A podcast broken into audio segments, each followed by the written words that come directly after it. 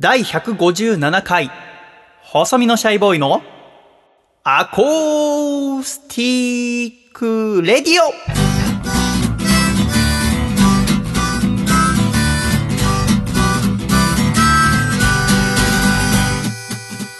シャイ皆様ご無沙汰しております。細身のシャイボーイ佐藤孝義です。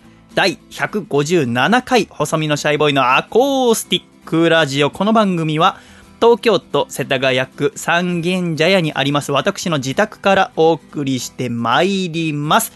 この番組の構成作家はこの方です。どうも、構成作家の笠倉です。よろしくお願いします。笠倉さんどうぞよろしくお願いいたします。お願いします。さて笠倉。はい。第157回細身のシャイボーイの acoustic radio でございますが先週は我々の他にスポンサーのお神奈川県ラジオネームベネットは静かに暮らしたいさんがお越しくださいましてはい。先々週2回前のアコラジは東京都のラジオネームパラレルさんがお越しくださいましたがはい。今週は久しぶりに2人ということでそうですね。うん笠倉君が、はい私の自宅兼スタジオに来てくれてはい。収録しているわけでございますがやっぱスポンサーが来るときはあらかじめね私があ前日とかに明日はラジオネーム何々様がお越しくださいますよって伝えておくわけじゃないですかはい。そうすると、まあ、大抵笠倉君は私がスポンサーの方迎えに行って部屋に着いてから、まあ、ちょっとしてからこの部屋に着くわけですが、はい。なんかこの部屋に入るときに少し格好つけますよね。まあそれはさい。つも通りはそりゃね、はい。変よね。そうですね。で例えば今日とかだったらさ、はい。コンコンってノックして、はい。で私の部屋インターホン壊れてるからコンコンってノックして、で私が開けたら「いいっす」みたいは。ない。感じで入るじゃないですか、そうですね。で今日ちょっと外が雨が降ってましたのでね、強い雨が。今止んでますけど、はい。夕方になってねいやー濡れちゃいましてねみたいな。買ったり買ったここくんのみたいな感じで入ってきますけどスポンサーの方がいるって言われてると、ガチャって開けたら「お疲れ様です」って言ってこう入ってきて、で何もしばらく言わないんですね。でこう席の来る前まで来て「あ構成作家の笠倉と申します」ちょっと2オクターブぐらい声を低くして挨拶をしてはい。でスポンサーの方やっぱちょっと緊張してますからね、見知らぬところに来てるわけでございますから、でそこをちょっと上からね制する感じ。で いや今日はどうですか？みたいなね こうで収録になるわけですが。はい。で話して始まるっていうのがありますけど。そうですね。やっぱちょっと意識するところはあるんですか？ちょっとしてますね、確かに。声のトーンとか多分違うと思います。ねまあそれはそうよね、はい。お母さんがさ、はい。電話とかでさ、は例えば自分の母親とかに電話するのでは普通の声だけど、うん。やっぱ近所の奥様とか、はい。とかだと「もしもし佐藤です」ってちょっと高くなるそうですね。はい。外向きの声っていうのがありますけどね、まあでも今週は2人でございますので、はい。よろしくお願いしますおね願いいたします。そんなかさちゃんは今日、はい。部屋入ってきてからもうずっとニコニコしてますが いいことがあったんですっていいことありましたね。ねアコラ実行の皆さんにもぜひ幸せのお裾分けを、はいそうですね。あの、まあ、前回、前々回と、うん。あの、福沢諭吉先生のうん。話を、うん。えー、ね、細見さんから伺いましたけども、はい。君はほとんど伺ってなかったけどね。怒られましたからね、なんなら諭吉先い生に、ね。やいやわかりませんよそんな。い。いんじゃないですか、ええ。はい。まあ、そのつながりでと言いますか、あ。えー、まあ、昨日ですね、うん。あの、家族で、うん。えー、まあ、買い物に出かけたわけですよ。買い物。はい。それはまあ、新宿に買い物に出かけて、新宿に何買いに行くの？なんか、あの、サンリオギフトショップっていうんですか、あのへーまあ、キキララとか、はあ。マイメロディとか、うん。えーサンリオピューロランドのキャラクターグッズが売ってるショップが新宿に結構密集しているらしくて、へえ。で、嫁さんがどうしても欲しいものがあるから、い娘じゃなくて？そうなんですよ。嫁が？あの、僕の、まあ、嫁はすごいサンリオピューロランドというものが好きで。あそうなんだ、は知らなかった。で、あのあまあ、確かに嫁の LINE のアイコンえ あれだサンリオだったね。あ好きなんだ。はい。へえで、まあ、結婚記念日なんかはサンリオピューロランドに行ったりとかはい。するっていうのが結構恒例にはなってはいいて、で、まあ、家にあるグッズも大体サンリオピューロランドのキャラクターグッズが多いと。そうなんだ、はい。サンリオピューロランドってどこにあんの？は、あの、多摩センターという、は多摩のはいはいはい多摩市はい。ええであそうなんだ、そこに出かけたりとかもあるんですけど、うんまあ、そのグッズが欲しいということで、あ新宿に。ちょっと急で申し訳ないけど、新宿付き合ってもらえないかなぐらいの予定にはなかったんですよね。あなんで嫁さんは君を連れて行くことにしたの、だって一人でもいいじゃん。あの、もともと家族でその日は出かけていて、うん。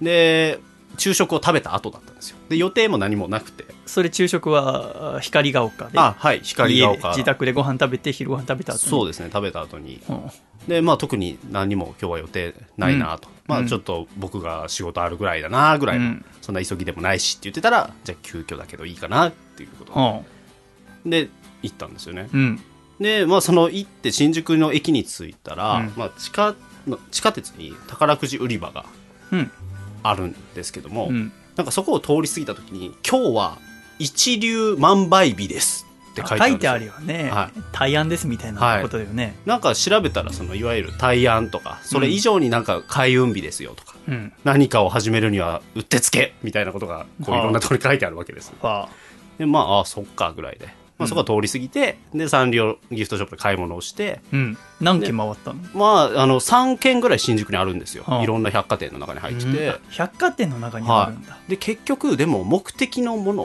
はあ。がなかったんですよ。目的のもんは何だったの？なんか手帳ケースみたいなのがあって。手帳ケース、はい、なんかキキララのそのいわゆるスケジュール帳とか、うん。そういったものを包むカバーなんですかね。そのおなんか基準となるものがあるの？産業の手帳はこの大きさみたいなああいやなんだろう。まあでも汎用性があるもんなそうですね。汎用性があってまあ、デザインも可愛いからぐらいの感じで。手帳カバーで3軒回って1個もないあそう。でキキララってあんまり在庫がないことでおなじみとかいうふうに言われたんですけど。在庫がないっていうのは人気があるからってこと？すぐ売れちゃうから。人気もそんなにないみたいなんですよどうやら。え？あのサンリオのあのキャラクターの中では。だからもうそもそもそんなに生産していないってそういうことか、はい確かにキキララ先輩って長いもんね。そうなんですよ。長いですし二人組っていうのも多分あるんでしょうね。なんか二人組？キキキキとララ。あ二人組の妖精なので、あれって片方は男性ですか？はい、男女のなんかですよね。はい。二人組らしいんですけど、可愛らしい。はい。でまあ一部マニアには人気があるんですけどやっぱりポムポムプリンっていうんですか？でもさポムポムプリン先輩も長いでしょ。はい。長いんですけどあのまあ昨年のそのサンリオっていうの、キャラクター総選挙っていうのが毎年行われるんですけど。ちょっと聞いたことあるかもしれそれでません1位を獲得したのはポムポムプリン。あそうなんですか、は僕マイメロディー先輩だと思ってました。あマイメロディーは、まあ、上位なんですけど1位ならず、あポムポムプリン先輩が、そうなんですよ、えー。先輩は。で、まあ、渡辺真由さんという AKB のアイドルがいますけど、うん。その方がツイッターで、ポムポムプリン大好きみたいなことを選挙の時期につぶやいて、うんその後押しもあり、多分1位になったとそれ思うんですよ。ポムポムプリンパイセンちょっと裏から金回してんじゃないの？ダーティーな部分があるかもしれないです眉けど。パイセンに、はい総選挙つながりで。うーんまあ、そんなこともあり、ただ、キキララは6位とかなんですよね。もう。あでも6位まあ、上位なんですけどね。っていいわよね、たくさんいるでしょ？そうなんですよ。じゃあさもう私の一番昔好きだった、はバットバツ丸 先輩とかケロケロケロッピ先輩はさほど上じゃない。のさほど上では見ないですね。か働く車先輩は、あわかんないですわかんないです。まあ、ちょっと働く車マニアックじゃないですかそれ。いやそんなことない。私がはい。幼稚園の時とかは、はい。みんなその働く車青いパドカーの形をしたキャラクターじゃないかな？のみんなお弁当箱使ってましたよ、はあ。えーじゃあ全然。そうじゃあ6位だから？6位じゃあそのポムポムプリン先輩とかマイメロ先輩と比べちゃ、はい。キティちゃんはどうしてんの？あキティちゃんもはい上位にはいましたね。確か。何位かは覚えてないんですけど、そうはあれってキティちゃん1位じゃなきゃいけないんじゃないの？いそうなんですよね、それかもう、はい。おキティちゃんはランキングに参加しないぐらいの、まあ殿堂入りみたいな形で。じゃなくて参加してんだ、してるはずだと思いますね。それでみんなちゃんと穏やかにやってんの？穏やかにはい。やって不動のセンターかと思いきや、うんね全然1位はもうでも確かにさ時々あの週刊漫画とかのさ、はい。人気キャラクター投票でさ主人公ってなかなか1位になんないもんね。ああそうですね。桜木よりイルカはみたいな。はいや感っぱり名脇役というか名うんまあそう名ね。名優っていうんですか,、んそうなんかそういうのがね1位になりますうもんね、ん。そうなんですよ。でまあそんなこともありなかったんですよね。なかった。で3件まあ結構な時間かけてうん。回っってあくたなかったね。くたになるでしょ？そうそうなんですよそうなんですよ、まあ、子供もいますて。しはで、まあ、ベビーカー持って行ってなかったんですよね。で途中で娘寝ちゃってうん。で子供が寝た時の体重ってなんかすごいこう、まあ、人はそうですけど。はあわかんない。何キロぐらい今娘は？今134キロぐらいですかね。だいぶ大きくなってきて。134のしかも持ちにくくて脱力しているのははいすごいきついだろうね、しかも新宿なんてその階段とかも人も多いし、はい。で君がやっぱ抱えるの？はい抱えてまあその百貨店はベビーカー貸し出してるところがあるので、あ。ーいいんですけど、うん。いろんな百貨店に行くのでその間、下ろしたり上げたりとそうか。かも大変なんで。あ。で今日はちょっと収穫なかったねっていう感じだったんですけど、うん。まああ帰りに君イライラしてないの？あ正直してましたね。それは大変だ。って仕事もあるんだもんね、そうなんですよ。だから2軒目ぐらいの時に、うんうんあのベビー休憩室で、うん。もうあなたはもう待っててと。はもうなんかイライラしてるのを察したんでしょう私が3軒目のやつは一人で行ってくるから。そうだよね、そこで全然構わないよっていうような人とは一緒にできないよ。僕 そんなできた人とは。そうなんですだからまあこう座ってこうずっと待ってたんですけど、うん。でも3軒目もないってこううん。LINE でこう通知が来て、じゃあ帰ベビー休憩室さ、はい。全然ひ一人でいて平気なの。その、まあ、娘いるだろうけど。あ大抵女性じゃないの？あそうななんですよ。はい、ねもう一切僕のような人はおらずうん。でなんか途中清掃に来た人とかになんかちょっと不審な目で見られたりとかしてあ娘も寝てるんで戯れてるわけじゃないんで、えでも膝とかに寝てんじゃないの？やあのベビーカーでそのままあの貸し出してもらったやつで入って。ああそうかそうか。娘が寝てて僕ずっとこうやってスマホでなんかそうだよこねスマホだからら。ねもうずっとゲームしてて、うんで収穫なくて。帰ろうかと。で仕事も残ってるしうん。早めにちょっと帰ろうっていうので、また同じその地下の新宿の通路を通ったんですね駅に向かうま同じ道で。でまた一流万倍日ですっていうこう文字が目に入った時に、まあ、僕一粒万倍日？はい、一粒万倍日というらしいんですけど一粒って感じで書いて一粒？であとはへえ1万円札の万。はい。で倍倍2倍3倍の倍あの日一粒万倍日っていうらしいんですけど。でそれを見た嫁さんがあうん。じゃあ家族3人いるから1枚ずつ買わないっていうふうに、宝くじを、はい、うん、提案してきたんですね。そういうことはたまにあんの？たまにまあでも1年に1回とかあそう。そんな頻繁に買うわけでもないので、うんうん。であいいよと。まあ3人で600円分ですかね。1人1枚200円。そうか200円のスクラッチスをクラッチ3枚くじバラで。はいバラで買いましたね。3枚ってさ買うの勇気いらない？勇気いりますいります。なんかあの、はい。売店のおばちゃんに迷惑じゃないかなみたいな、はい。他のやっぱり並んでる方とか10枚が当たり前とかなんで、最低一気に10枚ですよね、えでちょっとえガチャまポンじゃねえんだからあっていう。気まずいなと思いながらも。うん。ですよね。でも嫁さんがノリノリなんでもうもうま一人で窓口に行って3枚くださいあ嫁はやっぱすごいよいねやすごい行動力ですよそれは。でなんかこう3人でじゃあどれにするみたいな。せーので1枚をこう選ぶみたいあ買なったスクラッチの中から1枚選ぶ、どれ削るっていうちなみに今回今は何のスクラッチなの？今はウルトラマンへですね。でまあルトラマンスクラッチ、都道府県でなんかキャラクターが分かれてるんですけどあそうなんだ。東京都はジャックエースウルトラマンジャックと。地味な、そうなんですよ。僕もあんまり馴染みはないないというか、うん。は私のお父さんの時だもんね、い、あんまり思い入れはまあなかったんですけど、うん。まあ、こう順番に。じゃあうん。順番に削って1マスだけ最後残そうっていうのでなんか 3×3 のビンゴ形式なんですよね、はい。いわゆる。はい。はい。で縦、まあ、横斜め。いずれかが揃えば、えーまあ、その揃ったキャラクターに順じて、うん、うん、なんとなんとえーなんとっていうのがあってまあ、1等が100万円で。ほい2等が10万円。3等5万円、うん。4等1000円。うん。なんかそういう感じで。最後100円みたいな。100円。うん。でまずこう嫁さんが削ったんですよ、うん。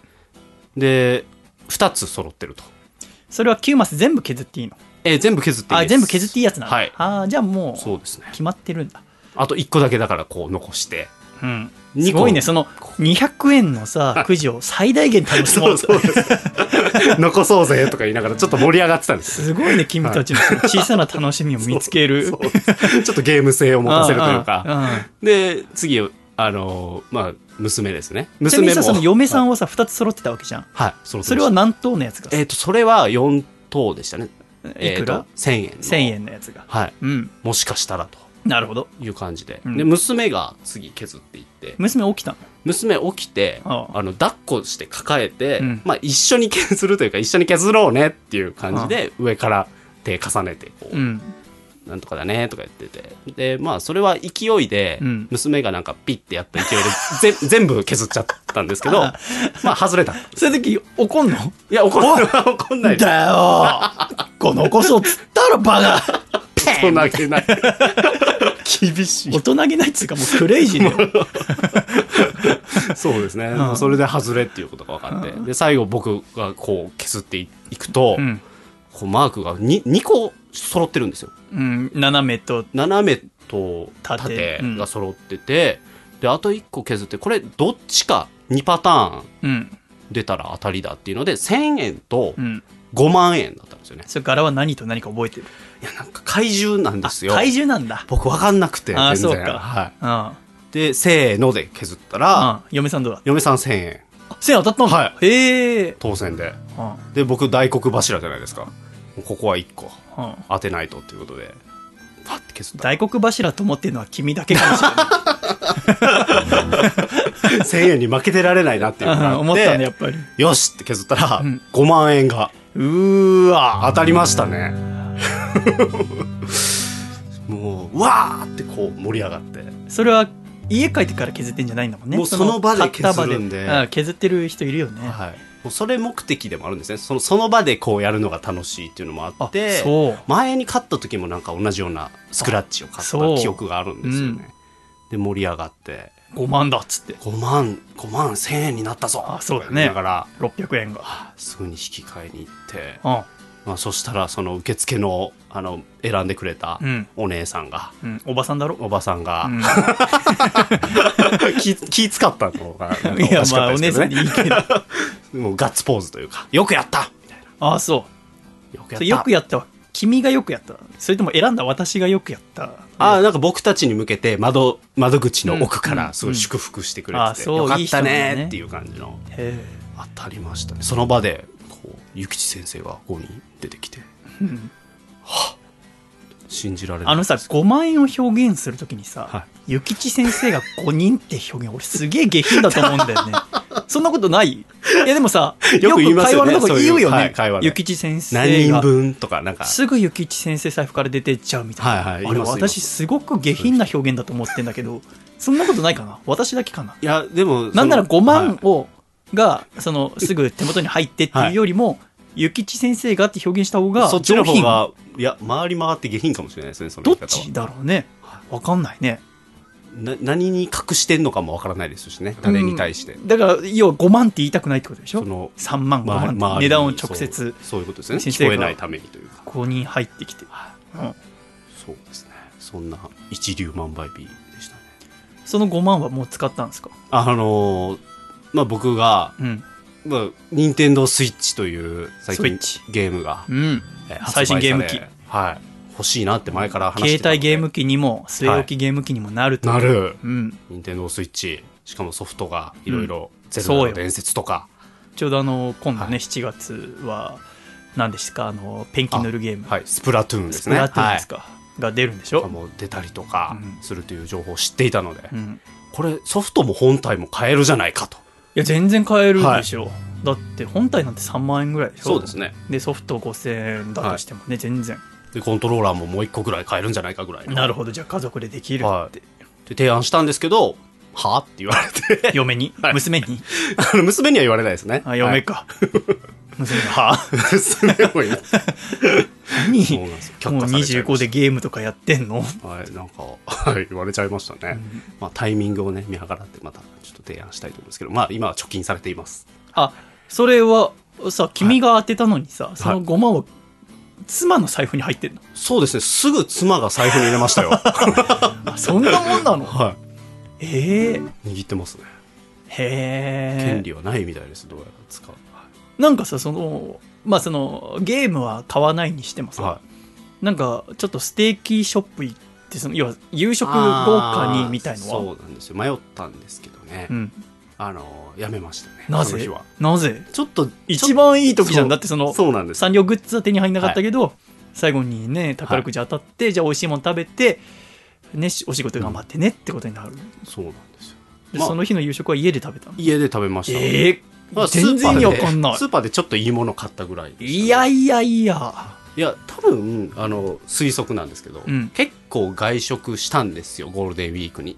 ああ。多分その影響というかちょっとやり,、やりすぎじゃない？と5万円が入ったとてああだからもしかしたら、君の嫁は、その、大家族で島で育ってるから、ああはいそうですね、はい、すごくその金銭感覚がはい。しっかりしているというか、まあそうですね。ちょっと倹約家なところがあるかもしれませんね。根がやっぱり、あはい、契約家ですね。今聞いててちょっと恥ずかしくなったら、もし自分が5万当たってたら、はい。まあその日の夜は寿司行くね。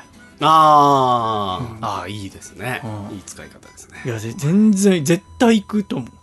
で話のやっぱりね種にもなりますもんねそのね。いや、もし自分が宝くじ当たっても絶対ラジオでは話さない。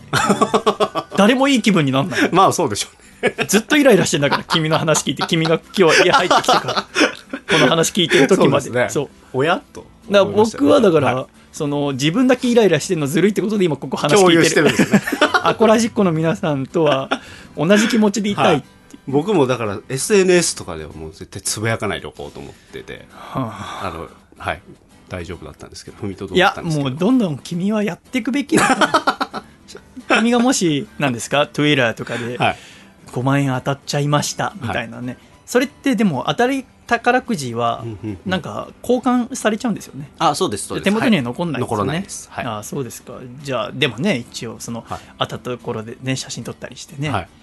その交換する前に写真撮っとくからね、はでそれを SNS にアップしてね当たりましたって多分アップロードしたはい。20秒後ぐらいに私が放っている密偵から笠倉が またやりました。システム怖いですよ。私の元にはすスごくクリーンショットがすぐ届くわけですね。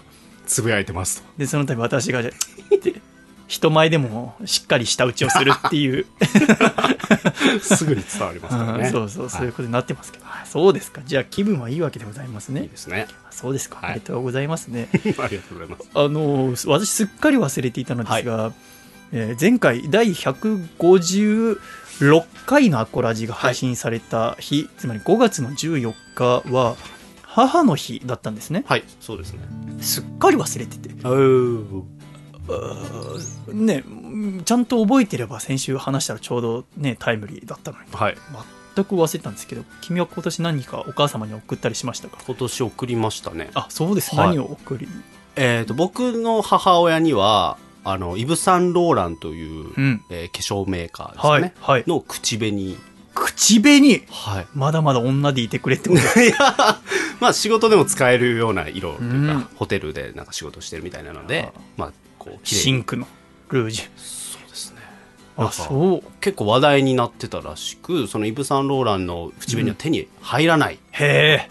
で東京のその百貨店とか行ってうん。ももう在庫切れとか、うん。ネットでもそのある一定の曜日のこの時間しか買えませんとか、はそれぐらいのものだったんですよ。あすごいね。でそれをちょっと頑張って買いまして、あそっか、はい、せっかくなんで。とすごいな母親に口紅送るって君はすごい嫁さんのお母様には？は、えっとキャスキットソンというあもう全然わかんない。あの、キャスキットソン。えー何ブランドなんだろう、アメリカで流行っているるアニメ。いや違いますよ。キャスキットソンは今日も元気。ありそうですけどね。言葉の語感というか、何なの？まあ、そのなんかブランドあのカバンとかあわかるかもしれない日用品ですか。ねあやっぱわかんない。ポーチとか、うん。なんか。わかる気がする。る、あのエコバッグのちゃんとした版みたいな感じのあるわよはい。ね、うん。なんかそういった、まあ、人気のメーカうん。ーの、えーポーチですね。ポーチ。はい、うん。プレゼントしましたね。へえ、やっぱ日常で使えるもの。日常そうですね。それは意識しますね。あそうなんだ、はへえ送って。はい。で嬉しいですって連絡来て。そうですね。電話してこう喋ったりあそうですどだったとか言いながらはい。いやもうすっはかり忘れてたから。か あの母さんからはい。メールが来てさ、はい。E メールが来て「リホからこんな綺麗なお花いただきました。妹の。やばい。伝え方が、えーもうガン無視です。よあなたはっていう。ガン無視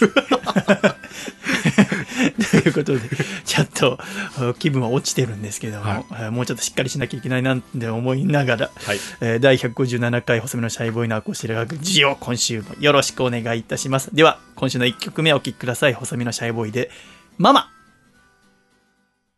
母親のことをいつから僕はお母さんって呼び出したんだろう。思い出せないや大人になって。話す機会もどんどん少なくなった。そして家を出たたまに送ってくる。わけのわからない長いメールはやめてよ。だけど思うんだ。全てをかけて守られていたんだね。僕はママ。ママ。ママ。ママ。Yeah そう叫びたい夜もあるママ。ママ。ママ。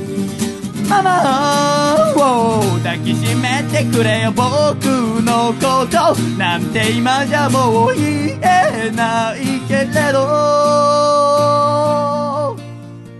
母さんは僕をまだ若い時26で産んだんだ。会社も辞めて泣き虫だった。体も弱く世話がかかる子供だった。本当にごめんな。たまに思うんだ。僕を育てるため何を諦めてきたの。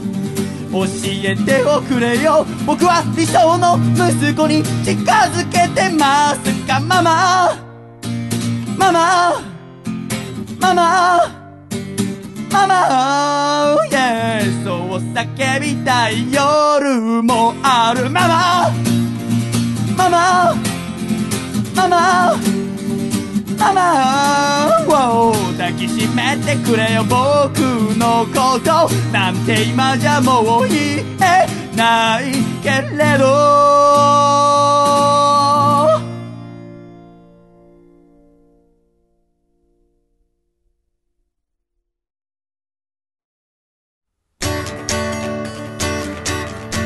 愛知県。ラジオネーム内藤隼人さんからいただいた。細身のシャイボーイがお父さんと仲直りするホウホウ。お父さんタロット占いにハマっているって聞いたけどそれ百人一首だよ。せーの。細身のシャイボーイのアコースティック。レディオ。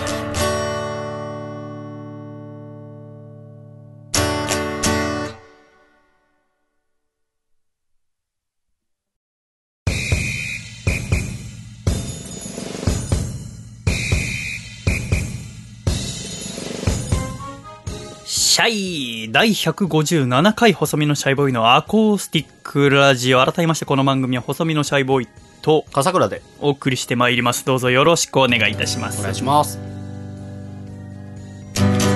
さて笠倉。はい。今の季節は何ですか？今の季節、うん。四季のうちだと。春。春ですね、はい。冬は終わりましたね。そうですね。まだちょっと昼間暖かくても夜は暑あ寒かったりしますので、はい。私はまだ羽毛布団をしまっていませんけども、うん。え夜どうしてます？もう薄いああ羽毛布団はまだ僕だけが被ってますね。あ嫁とか娘は？はあの薄い毛布といいます。あタオルケットですか毛布で？はいそれぐらいのはい、あそう。はい、寒くない？寒いです。僕は寒いよね。と思うんですけど、うん。はい。肌寒いなと思いながらね。被ってますまだ、あそうですよね、あのまあでも季節は春だと思うんですが、はい。28歳ですけど私今。はい。生まれて初めて冬に風邪ひかなかったんですよね。うんうんうん。で春を迎えられたというすごく嬉しくてですね。はい。ああ私、うん体調ずっといいまま来れたって、うん。今までと何が違かったって意識して睡眠をとるようにしてたんですよ。多分その睡眠が良かったんじゃないかなって思ってるんですね。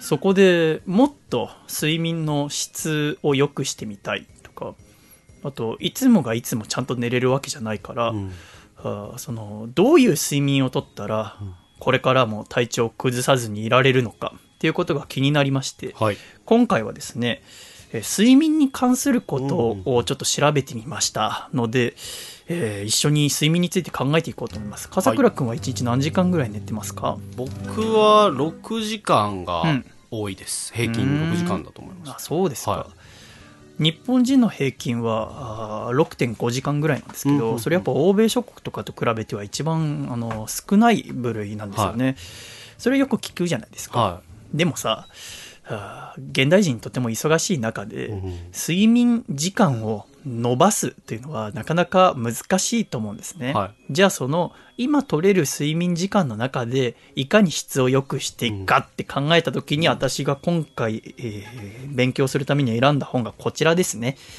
えー2017年3月5日にサンマーク出版から出版された、あー西野誠二先生著の最高の睡眠という本です。えー西野誠二さんは大阪出身のお現在62歳。えー1987年に大阪医科大学大学院からアメリカスタンフォード大学医学部精神科睡眠研究所というところに留学をされました。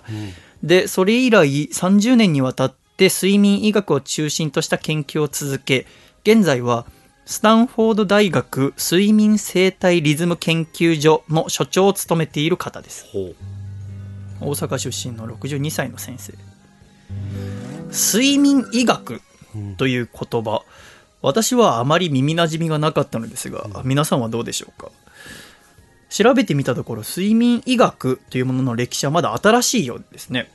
転機となったのは1953年、うん60年前ぐらいですね。うんえー脳は起きているんだけども、体は寝ているという睡眠の状態が発見されたんです。うんこのお睡眠のことをレム睡眠と言います。うんうん聞いたことありますね。ありますねえーこれが見つかったのが1953年で、それから約10年後、1963年に世界初の本格的な睡眠研究機関が設立されました。それがスタンフォード睡眠研究所です。で、1989年に初めて睡眠医学の教科書を作ったのもスタンフォード。うんってことで、現代における睡眠研究の総本山がスタンフォード大学なんですってうん。これも私知りませんでした。世界中に今、睡眠医学を研究されている方はいるんですが、その有名な方は一度は絶対スタンフォード大学に席を置いてるんですって。うんそれくらい研究が進んでるらしいんですが、そこで西野先生は今、あー睡眠生態リズム研究所の所長を務めている方。で西野先生は本の冒頭で問うんですね。最高の睡眠って何だと思いますかって。で私は、たくさん寝れることかなと思うんですよね。うんしっかり長時間寝れることが最高の睡眠かなって思うんですが、キャサクラはどうです？うーん長けりゃいいってもんじゃないかもしれないですねああ、そ僕はお昼寝をすることがあるんですけど、う。うん。なんで、おつけたの？別にいいけど。昼寝あそうですね、うんすることあるんですけど30分寝た時に、うん別に何かを意識したわけじゃないんですけど、うんすごい気持ちいい目覚めの時があるんですよ。だからもしかしたらその何か意識をして寝ることがいいのかなとか、なるほどね。そういったことも考えますけど、はい西野先生は、あ睡眠時間は長すぎるとかえって体に悪いですよって言うんですね。あれ？と思って早速私間違えてしまいましたが、あ忙しい日常を送る現代人にとって今以上の量のあ睡眠の確保は現実的とは言えません。だから、量より質を高めましょうっていうのがこの最高の睡眠のモットー。あじゃあその睡眠についていろいろ知っていく前に、えーちょっとした用語を学んでおきましょう。この睡眠医学において、寝ている状態を指す言葉は睡眠です。うんうん逆に起きている状態を指す言葉を覚醒と言います。覚醒っていうと、ななんですかね、フォースの覚醒とかさ、はい。あとあの、野球ゲームのパワフルプロ野球でさ、はい。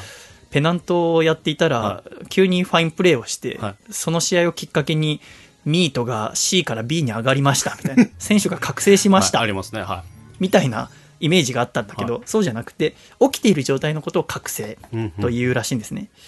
で、先生はここで最高の睡眠っていうことにおける先生の中での答えを教えてくれます。えー脳、体、精神を最高のコンディションに整え、最強の覚醒を作り出す質の高い睡眠、それが最高の睡眠だと私は思いますっておっしゃってるんですね。うんうん最強の覚醒。要は、起きている時に、えー脳も体も精神も一番の状態にすることができるような睡眠うんが最高の睡眠だと言ってるんですね。じゃあ、質の高い睡眠とは何なのか、それをお探る時にキーワードとなるのは、90分という言葉。ほ睡眠の質は、眠り始めの90分で全てが決まるんです。言うなれば、寝始めの最初の90分をしっかり深く眠ることができれば、あなたも私も最高の睡眠が取れるんです。ほこれが西野先生が30年間睡眠を研究し続けた結論。うんなので、今回は、まず睡眠の基礎知識をシャイと笠倉とアコラジックの皆さんで一緒に学びましてですね。はいで、眠り始めの90分がなんでそんなに重要なのかっていうことを理解して、実際に身につけられるようにしていきたいと思います。どうした？むせたはい何にむせん。た収録前に食べたどら焼きがまだ残ってます。か食べましたね。ならもうはい。君には二度とお菓子をあげませんけど。失礼しました。とんでもございません。キャサクラははい、日常で、ああ、眠いとか、起きた時に、はい。ああ、寝不足だと感じることはありますか？ありますね。ありますか、はい。特にどういう時に感じますか？えー、と僕は寝るときに歯ぎしりをするんですけど。あの多分それで睡眠の質が悪いんだと思うんですけど、うんうんうん。起きた時に、うんまあ、頭がぼーっとしたりとか、うんあとは顎周りがちょっと痛かったりとかなるほど。するときはもう睡眠の質これ最悪だなとかなるほどね。印象を受けます、うんうん。はい。それもしかしたら、はい。歯ぎしりが原因じゃないかもしれません。は眠り始めの90分がちゃんと取れてないから、起きた時にもうすでに寝不足だなって感じてある可能性があります。なるほど。これもじゃあちょっと後ほど、ちょはいっと先生が教えてくれますのでね。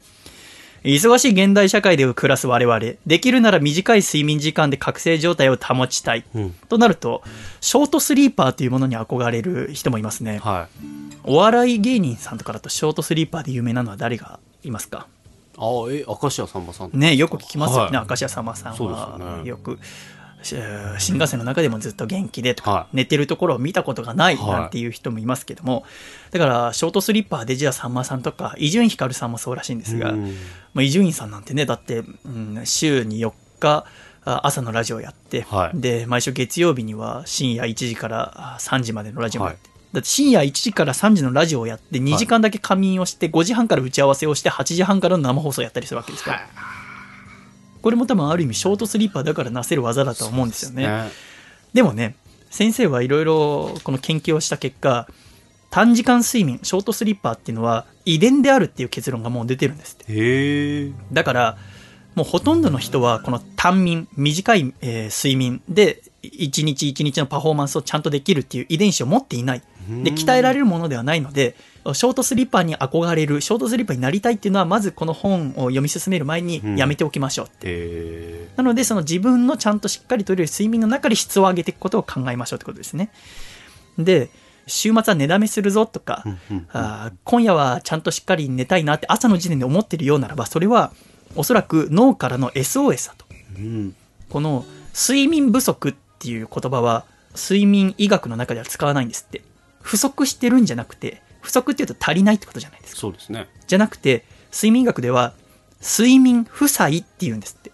うん債務を負う。要は借金のことですね。はい借金をしてしまったら利息、利子がついて、うんえーどんどん雪だるま式に大きくなってしまいますが、そのように考えてくださいって。だから、もしも朝の時点で眠いと笠倉が思ったりとか、うん寝不足だと思ってんなら、あー睡眠負債が膨らんでいるかもしれない。うん考えた方がいいと思いますよって言ってますね。あの、まあ、ちょっと話を進める前に、さっきの笠倉の話だと、はい眠いなって、例えば、じゃあ夜とかに思ったりするとするじゃないですか。21時とかになって、だんだん眠くなってきた、はい眠くで、その眠くなってくることを、睡眠圧って言うんですって。うん睡眠の圧力がかかっているっていう状態うんがかかると眠くなるっていう。はいで、この睡眠圧っていうのは、しっかりとした睡眠をとれば、朝眠くないじゃないですか。そうですねこれは、睡眠圧が、その睡眠をしている中で、取り除かれるからなんですって。で、この睡眠圧が取り除かれるのの、ほぼ約8割は最初の90分で取り除かれるんです。だからつまり、最初の90分がちゃんと寝れてないから、朝起きた瞬間に眠いんですね。だから、もしかしたら風倉は最初の90分が眠れてない、っはていうか、うんおそらくそうなんだとあ。そうですねじゃあちょっと今回ちゃんと聞いてください。はいああ、なんか、先週の福沢諭吉さんの話に比べて、すごくしっかり、毎週その目してくださいますか？お願いしますね。はいえー人は眠りに落ちてから目覚めるまでずーっと同じように眠っているわけではありません。うんっていうのは、レム睡眠っていうものと、ノンレム睡眠っていうものを繰り返すんですね。うんこれはなんとなく聞いたことありますね。そうですねねはいレム睡眠って何の略か知ってますか？レムって。わかんないですとね、 rapid eye movement sleep。はね rapid eye movement、頭文字の R、E、M を取ってレム。あうんうん。あの、嫁がさ、隣で寝てる時とかにさ、はまぶた上げたことある？いや、ないです。え、妹とかもない？もうないかもしれないです。あ、ない？はい。なんかテレビとかでさ、はなんか、教育テレビとかではい。そういう目の動きとか睡眠についての番組見たことない？それはありますねえあのなんか白白目向いてるじゃないですかあそうそう、はいそう、あの、眼球が動いてるんですよ。はその、まぶた上げると。いは要は、その、んこの、眼、まぶた上げて、目がキュルキュルキュルって動いてたら、うんうんあーレム睡眠。いはい要は、脳は起きてるんだけど、体は眠っている。うんうんっていう状態。それに対して、ノンレム睡眠っていうのは、脳も体も眠っている睡眠のことうんなんですね。じゃあ、これから寝ましょう。寝に入ること。寝る瞬間のことをは入眠と言います。入る眠り。じゃあ、ちょっとグラフをイメージしてほしいんですけど、はじゃあ、あなたが今これ聞いてくださってるのが部屋だったら、あ部屋の天井から床までを一つの縦の、グラフだとしてください。電車だったら電車の天井から下でいいです。えーあなたはこれから入眠します。入眠はまず眠りの浅いところから行きますから、じゃあ天井に、えー、笠倉の妖精がいるとしてください。これ、笠倉の眠りの状態を表す妖精です。入眠しますって言って、寝ました。したら、ぐーっと深い眠りに徐々になっていくわけですよね。うんで、そこから、あーまたぐーっと上がっていくわけじゃないですか。うんで、浅い眠り。浅い眠りになって、で、また深くなってうんうん浅くなっていく。はいこの時に、深い眠りが脳も体も眠っている睡眠。だから、ノンレム睡眠。うんで、高い時がレム睡眠なんですけども、はい人は最初に絶対ノンレム睡眠から始まるんです。うんまず深くなるから。うんうんで、その後にレム睡眠がやってくるんです。うんっていうのはなんとなくわかりますか？はいわかりますねで、ここが私が知らなかったことなんですけども、まず最初に入眠をしてぐーっと下がってきますね。で、一番深いところまで行ってまた高くなって、浅くなって、で、その後また深いところに行って、はい。た浅くなってっていう、この、お一周期が朝に起きるまでに大体4回か5回繰り返されるんですけども、一番最初の周期はい。とその後の周期を比べて、一番最初以上に深い眠りが現れることは二度とないんですへえだから、一番最初の90分のノンレム睡眠が浅かった場合は、その後はどんどん浅くなっていく。は3回目の周期が一番深いなんてことはない。いうんうんうん1番目より2番目の方が眠りは浅くなるうん。2番目より3番目の方が浅くなる。で、最終的にどんどんどんどん波の幅が小さくなっていって、起きるんですね。うん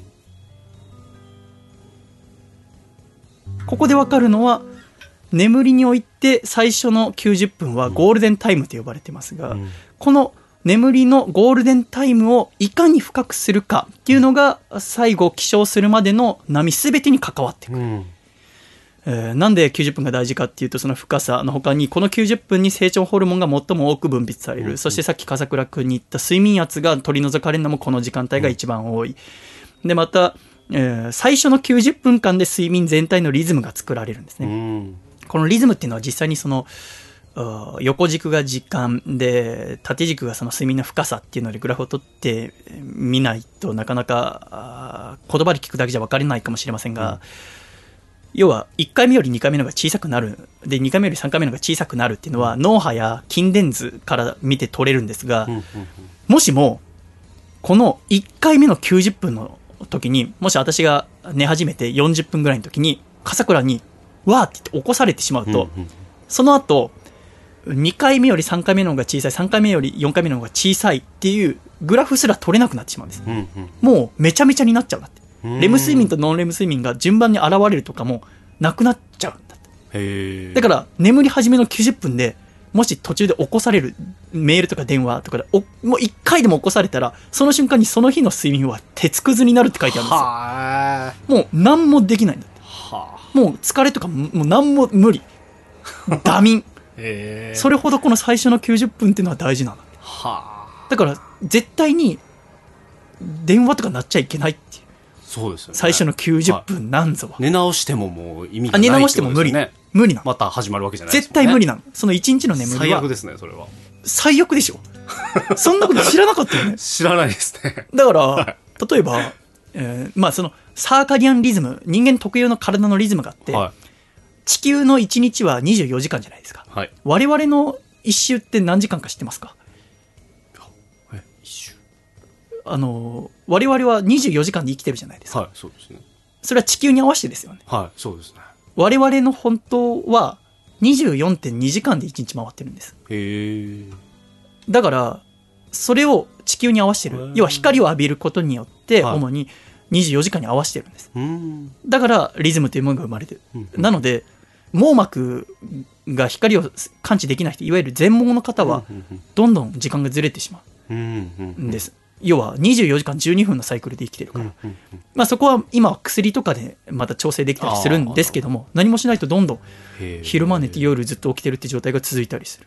それは体のリズムがあるんだけどもそのリズムを作るために絶対にその最初の90分を逃しちゃいけない。うん。そしてそのリズムをちゃんと作って最初の眠気のタイミングっていうのを絶対に逃しちゃいけない、うん。眠くなったらとにかく寝てしまわないとその後深い眠りっていうのはもう二度と現れない。はいくら長く寝てもいい睡眠にはならないって先生言ってるんです。ここで、えーそう言われてもなかなか睡眠のメカニズムが分かりにくいですので私たちの体の中にある自律神経っていうものを知っておくと睡眠についての理解が深くできます、はい。えー人間の体では自分の意思とは関係なく自律神経というものが常に働いています。これは体温を維持し心臓を動かして呼吸をして食べたものを消化してホルモンや代謝を調整するっていう、これが自律神経。自分の意思とは関係なく動き続けるものですね。でその自律神経っていうのは2種類あります、ん。まず1つ目は活動モードの交感神経、2つ目はリラックスモードの副交感神経。この2種類は両方とも24時間働いています。交感神経も副交感神経も。これは、ただ変わる変わるどちらかが約30%ほど優位になるんです。うん。今の時間帯は、あー例えば昼間とかはあ交感神経の方が副交感神経より30%おー優位だよとかね、えー日中は交感神経が優位。体内では血糖値と血圧脈拍が上がり筋肉と心臓の動きが活発になります。脳は緊張感と集中力を増します、うん。それに対してノンレム睡眠中深い眠り脳も体も眠っている状態と食後は副交感神経が優位です。うん。心臓の働きや呼吸が穏やかになり食後は胃腸の働きが活発になって消化と排泄が促されます、つまり夜になったらスムーズに副交感神経優位の状態。うん。交感神経よりも30%優位な状態に交代をしないと寝つきが悪くなるんです。うん。寝つきが悪いイコール眠りが浅くなるんですこれがなかなか現代人には難しいらしいんです。うんだってテレビをつければ面白い番組がやっていて、えー外を歩けばコンビニや街灯が明るくなっている、そして布団に入ってもスマートフォンがある、うん。ただブルーライトっていうのはさほど気にしなくていいって先生は言ってるんですけど相当顔に近づけたりしなければ。ただスマートフォンのブルーライトってものがその眠りにそこまで影響するとは思わないけども、うん。スマートフォンを指先で触るっていうことによって交感神経が刺激されて副交感神経がどんどん少なくなってしまうことはあー十分に考えられるからうん。危ないとは言ってるんですけど、はい。入眠後は比較的短時間で一番深いノンレム睡眠にたどり着きます。その後少しずつ眠りは浅くなっていって天井近くなったら笠倉くんのまぶたが動き出す。うん rapid eye movement、sleep、えーレム睡眠が始まります。ここまで約90分。うん最初のレム睡眠、要は浅くなった時は短いんですって、うんレム睡眠は。数分程度のこともある。レム睡眠が終わったら、これにて眠りの第一周期が完結。これを繰り返す。4回か5回。で、第2周期以降のノンレム睡眠は1回目ほど深くなりません。うんこれはさっき言ったと。うんよくテレビとかで、眠りは90分単位で考えたらいいって聞いたことありませんか？うんうんうんうん ?4 時間半、6時間、は7時間半、9時間って。これは、スリープサイクルがおよそ90分と言われるから。ただ、人によって個人差があって、90分の人もいれば、あー120分の人もいるので、これはさほど気にしなくていいって先生は言ってますね。えーただ、深いノンレム睡眠は最初の70分から90分間のみって絶対決まってる。うんだから、ここからは最初の90分間、いわゆる睡眠のゴールデンタイムをいかに素晴らしいものにするかっていうことに絞って考えていきましょう。ポイントは2つ。体温と脳です。この体温と脳の2つの眠りのスイッチをバチンと入れて、体と頭をスリープモードに切り替えていきましょう。まずじゃあ体温からいきます。人間の体温っていうのは、筋肉や内臓による熱産生、熱を生むことと、手足からの熱放散、熱を放つことによって調節されております。ここで取り扱う体温っていうのは、一重に体温といっても2種類あって、深部体温、深い部分の体温と皮膚温度っていう2種類を考えていきます。深部体温っていうのは、風倉君の体温って何度ですか？36度って聞かれた時に答えるその36度5分っていうのが深部体温、い、わゆる内臓などの体の内部の温度のこと、深部体温は日中高くて夜間は低いです。逆に皮膚温度うん。要は手の先の温度とかですね。皮膚温度は昼に低くて夜間高いです、うんうん、覚醒時起きてる時は通常深部体温の方が皮膚温度よりも2度ほど高い。うん。つまりは笠倉君は平熱が36.5度、はい。今もそうなのであれば皮膚温度手の温度などは34.5度とか34度ぐらいになってるはずです、笠倉君がさっきオープニングの話ではい。娘が寝たという話してましたが、はい。娘の体を抱っこしていて、はい。眠くなってくると体温ってどういう風に感じますか？ものすごく上がりますね。ものすごく熱く感じるもんですか？はい。あれは娘の体温が上がっているからじゃないんですね。うん。まあ体温は上がってるんですけど、は一般に言われる体温、さっき風倉君が言ってくれた36.5度っていうのは深部体温のこと。うんうん。深部体温は下がってるんです。深部体温は下がって皮膚温度が上がっている。うん表面温度が上がってるから抱っこしているパパはうん娘の体があったかくなったなって感じるんです。人は入眠前、えー眠りに入る時には手足をあったかくしている。うん皮膚温度を上げて熱を放射、外に出す。うんそれによって深部体温を下げている。うんこの時、皮膚温度と深部体温の差は2度以下に縮まっている。うん差がね。つまりは、良いゴールデンタイムを作るためには、スムーズな入眠が必要。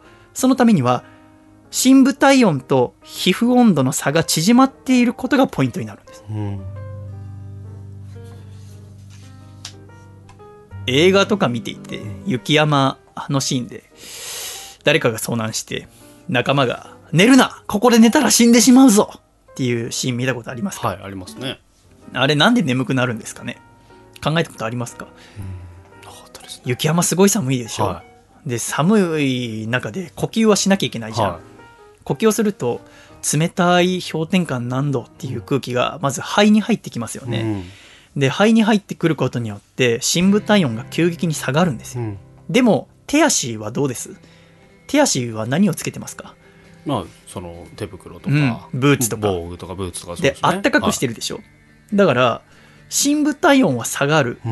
けど手足はあったかい。っうん。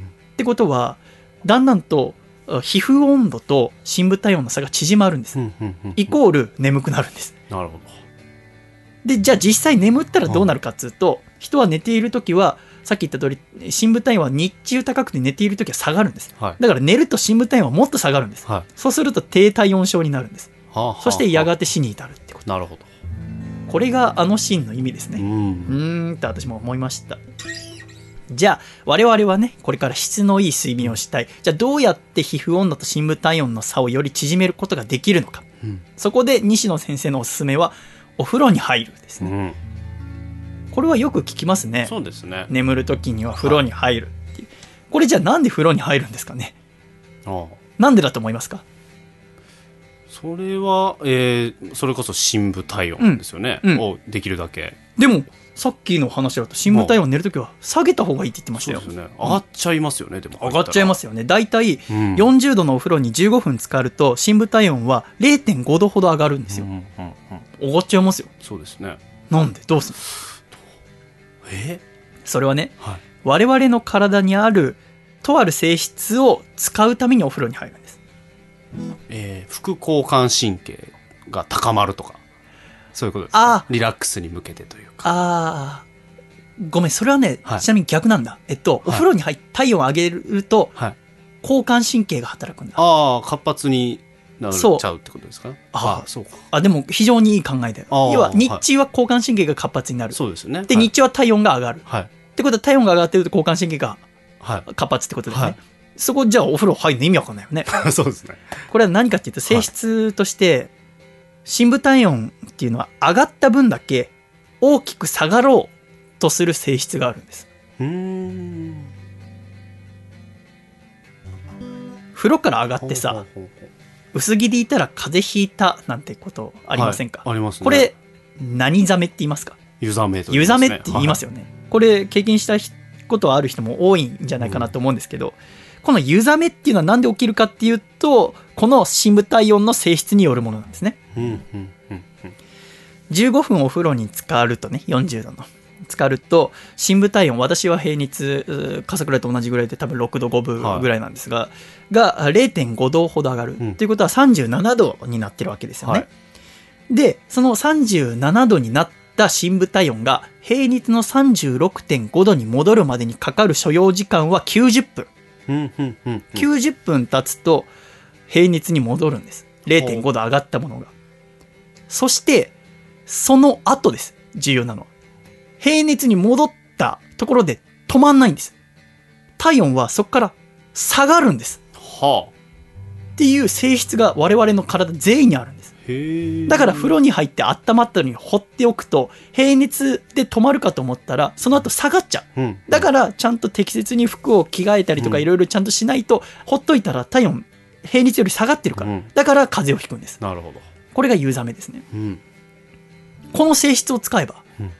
お風呂入って90分経ったら平熱になってそこからどんどん体温下がるわけだから、うんうん。そうしたら手先の温度と深部体温が2度以下になる。はこの性質を使うつまりは寝る時間が夜の23時だとすれば9時半に風呂に入れということです。そうですね。9時半に湯船から上がり終えそ時はまだ交感神経活発ですけどそっから約90分間かけて23時の時には平熱に戻っている。交感神経も落ち着く、うん。でそこからどんどん体温が下がっていくで寝る時にはあ皮膚温度が上がって放出する。その熱放散と深部体温が下がる。それを合わせてどんどんその2つの体温の差を縮める。うん。ことによって質の高い睡眠そしてスムーズな入眠というものが可能になるんだへえへえ なるほどね。でも風呂入ってます？毎日。入ってますね。湯船に浸かってます？湯船はあまり浸からないですやっぱ現代人忙しくってはシャワーで済ましちゃうよって方も多いんじゃないかなと思うんですよね。っていう方はやっぱシャワーはいうんゆっくり浸かれませんので。そうですよねってなるとあまり、えー前に入ってもしょうがないので、うんシャワーだったらまあ寝る直前かな。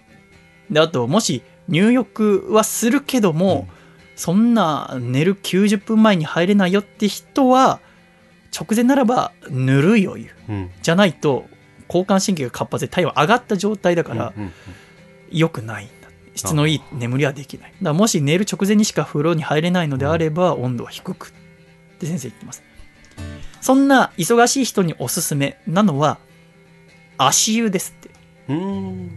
足湯は上手にやれば入浴と同じぐらいの効果をもたらすことができる。へえ足っていうのは体の中でもとても表面積が多くて毛細血管が発達している、うん。そんな手足の血行を良くすることによって熱放散を促す。うん。それによって入浴と同じぐらいの効果をお起こすことができうるん寝る直前で構いません足湯に浸かるそうすると足の周りの毛細血管が広がって、血流が良くなって、寝るよって時に、えー体温はまあ普通の深部体温は低くなっていくのには、を助けるように熱放散を良くする、ん。そうするとどんどん深部体温が下がる。で差が縮まる、うん。寝るっていう結果になる。のでなるほど。足湯はすごくいい。足湯専門の洗面器とかも売ってますからね。うん。足の形をした。だからそこにお湯入れて、えーちょっとね寝る前に、まあ、スマートフォン触ってもいいですし、うん。まあ、スマートフォン触ると交感神経が刺激されちゃうのでああまり良くないんですけど、はうん、なんでしょう鼻歌でも歌いますか。で副交感神経を呼びながらはい。寝る前はなるべく何も考えない眠りにつく前の脳はチャレンジを好まないんですって。はここで2つ目のスイッチの脳の話に入っていきますけど、あはい。脳みそにおいて何が大切かっていうと眠りの前はチャレンジをしない。いつも通りのことをする。うん明日の準備をしてとかね。だからあブルーライトはさほど気にしなくていいスマートフォンとかにおいてもね、でもやっぱメッセージアプリとかで友達と連絡取ってると次例えば好きな女の子とかだったら、うん。あの子はどういう返事が来るかなとか、うん。好きな彼からなんか素敵な言葉写真来るかなとかドキドキしちゃう、うん。届いた時にあっ！と思ったら交感神経が刺激されちゃうんです、そうするとうまく眠りのこう副交感神経優位にすることができない。30%優位にさせることができないので良くない。はだから寝る前はいつもやることを決めた方がいいですようん。先生は言ってます。そこでよく寝れない人が羊は1匹羊は2匹って日本人数えたりするって言ってるんですが、はい。これは間違いらしいですね。っていうのはこれ海外から来てるらしいんですけど、うん。アメリカとかイギリスでもこのい羊数えるんですって。えこれ笠倉なんて数える？え羊か羊が1匹羊が2匹、うん羊が3どんどん数えて匹ってどんどん増えていく感じですね、はい。羊が1匹羊が2匹って結構な文字だよ。はい。羊って言いにくいし。そうですね。頭の中で浮かべるにしてもはい、羊が1匹ってかなりの文字数使っているうん、海外は sheep sheep sheep sheep って言うんだって。そうなんですうん。か sheep sheep sheep sheep sheep one sheep。two sheep でもなく。違う。ープシ sheep sheep sheep sheep. sheep sheep sheep sheep それ一番意外な情報かもしれないですね。 sheep sheep sheep sheep。入眠ちょっと呼吸にだから近いんですか？そうだって S だしね。うん。だから息を吐くときに言えるよ sheep sheep でたくさん言ったら吐いた分その分息吸うから。無意識にね。自律神経の働きで。っていうのもあって多分寝やすくなるのはあ。羊が1匹羊が2めちゃ匹は間違い。シープシープシープ。もし羊をねしっかり日本語で数えてた方は、今日から英語にするとよりよく眠れるかもしれませんけどね。えーこの体温そして脳2つのスイッチを上手に使ってうん。最初の90分間のノンレム睡眠の質を高いものにする。うん。これが何よりも大切なんでございますね。じゃあそろそろまとめに入っていきますよ、うん。人間の体にはリズムというものがあるっていうことはさっきお話ししましたが、毎日決まった時間に寝て毎日決まった時間に起きるっていうことも大切になってくるんです、うんうんではここで問題です。現在我々は深夜24時0時です。はい笠倉くんはいつも0時に寝て朝7時に起きる生活をしています。はい。しかし今日はまだ仕事が残っていてはい。あと5時間は働かないといけなそう。うんさあどのようなスケジュールで仕事をしますか？深夜0時の時点でですね。そうです。今深夜0時。はい。で7時には起きなきゃいけない。でも5時間は働かないといけない。はあ。どうしますか？え？要は寝不足になることはもう明らかです。いつも7時間寝てるのに、ね。なったら2時間しか寝れません。ね、うん。じゃあどういう働き方をして何時に寝ますか？まあ、もう深夜0時にうん。2時間、うん。えー寝てしまい深夜0時に2時間寝て起きてで深夜2時に起きて5時間5時間働く。働く。という働き方は大正解です。おお、これは素晴らしい、うん、なぜならば体のリズムというものはとても大切で、うん。眠り始めの90分間のゴールデンタイムが重要だって話をここまでしてきましたが、はい。それは例えばじゃあ5時間0時から働いて、うん。深夜5時から寝たとってうん。ゴールデンタイムは現れないです。ちゃんといつものリズムに90分間の睡眠をとることによって現れるものであるから、うん。だからあじゃあ今日はもう2時間しか寝れないって分かったら、うん。いつもの時間にまず寝てしまう。なるほど。そうすると深い眠りをちゃんと作ることができるのであればまず睡眠圧をほとんど取り除くことができる。うん。そうすると2時間寝て仮眠をとって起きた時に眠いという気持ちはほぼ取り除かれてるはずなんです。うん。でそこから頑張って働く、まあ、寝不足には違いありませんから、うん体にはあまりよくありませんがもし働くのであればいつもの時間にまず90分間は少なくともちゃんと寝る、うん。まあ、入眠までにじかかる時間なども計算しながら。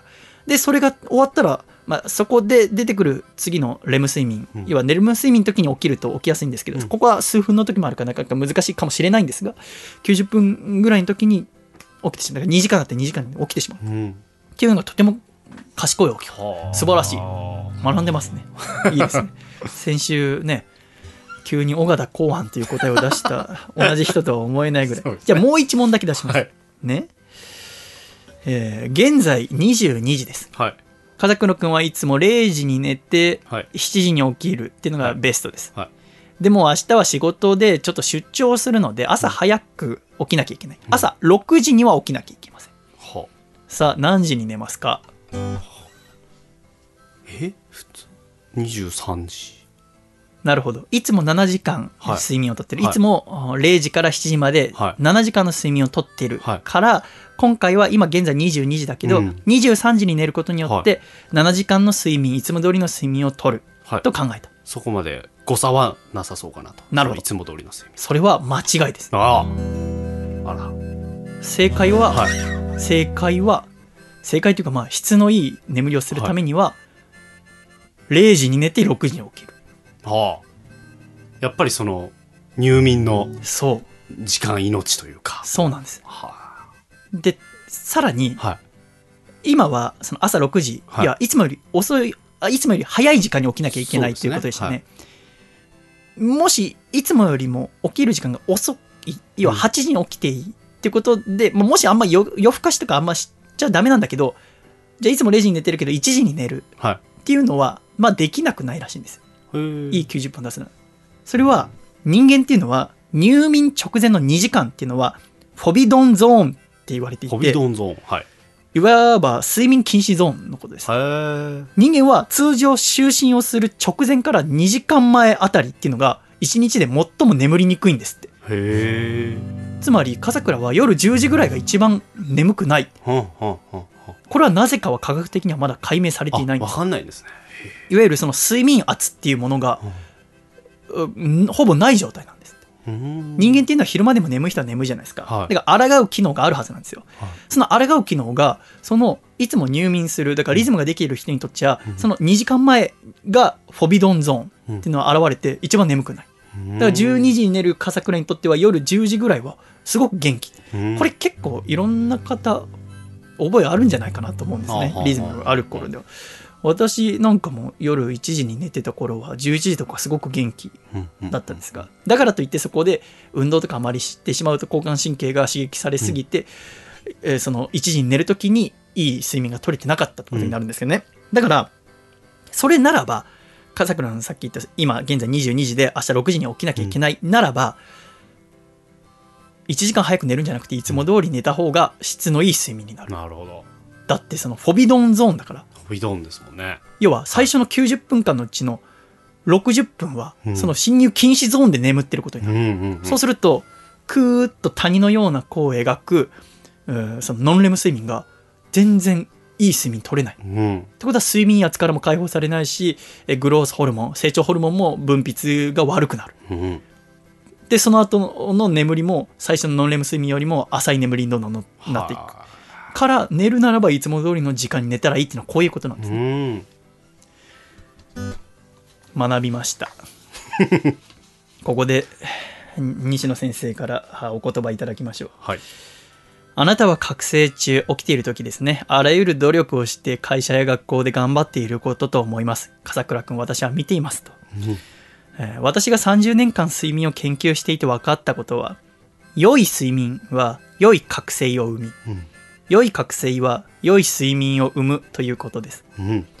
あなたが学校や会社、家庭で過ごしている時間ってのは人生における3分の2の部分。うん。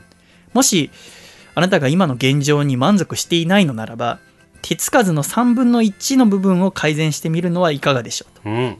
もし3分の1の部分を変えて、3分の2の部分も良くなったらラッキーですよね。うんうんうん。そしてそれはかなりの高い確率で起こり得ることだということがもう分かっています。良い睡眠っていうのは習慣にしてしまえばさほどの努力はいりません。いわば夢を叶える最もシンプルな方法です。きっと家宝は寝て待ての言葉通りとなりますよってうまいこと言って終わるんですね。ああ、いい考えですよね、本当に。そうなんですよは別に無理に寝ろとは言ってい。ないんですよね。3 3分の1の部分を分の1。うん。ちょっと手つけて、今まで要は3分の2の部分どうやってもうまくいかなかったのであればね、うんうんだったら3分の1だっけちょっといいことをして3分の2も良くなったらラッキーじゃないですか。うんうんでどうスポーツ選手とかいろんな人にもこの西野先生は、ね、助言とかして研究をしてるんだけども、うんやっぱり良い睡眠をしたら良い覚醒になって良い覚醒をした人は昼間はその交感神経を働かせれば働かせるほど夜はあー副交感神経が優位になりやすくなるから、うん。そうするといい睡眠になる。うん。でいい睡眠をすると起きた時に交感神経が活発になりやすいから。だから昼間は元気。で昼間元気であることによって夜は副交感神経が活発になる。うん。そのどんどんいいサイクルになっていく。うんだから睡眠ちょっと気にしてみてはいかがかなってはい。西野先生はおっしゃってるんでございますね、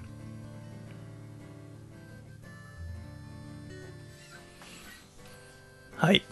え？これ、まあ、なかなか難しくは あるんだけどうんだからその最初の90分ってことが大切だっていうことうん。を知ってるだけでも変わるかなっていう。そのスマートフォンを触ったりそのテレビ見るだとかいうのはもちろん良くないっちゃ良くないんですよ。交感神経を刺激してしまうから指先考えたことを指先で表現するっていう。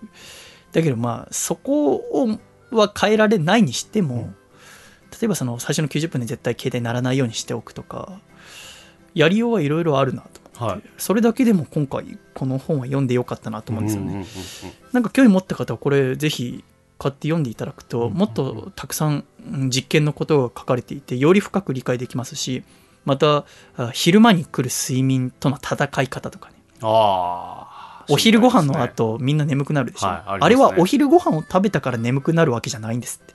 人間の性質としてそういうもんがある。はあ。だって朝ごはん食べても眠くなんないでしょ。そうですね。そのまあ寝不足とかだったら分かりませんよ。でも普通にちゃんと質の良い睡眠をしたら朝ごはんどんだけ満腹食べても眠くなるんですよ。うん。でもどんだけ質の良い睡眠をしても昼は眠くなるんですって。は普通はね、まあ、それはでもじゃあ会議してる時にどうしても眠くなったりするかもしれませんがその時の対処法とかもいろいろ載ってます。ちょっと睡眠で悩んでいるという人はもちろん3分の2の部分日常の部分があんまりうまくいってないなって思うのであれば、うん一読の価値は十分にあると思います。うん。結構お実験のデータとかは理系の部分がありますので、うんえー読むのに苦労するかもしれないんですが重要な部分はあー縦線が引いてありますのでそこだけでも読むだけでも多分理解できる。と思いますので。今週はあ黄金の90分間ゴールデンタイムのお話でした、では一曲お聴きいただきましょう。交感神経を刺激されてください。狭間律師で「のん」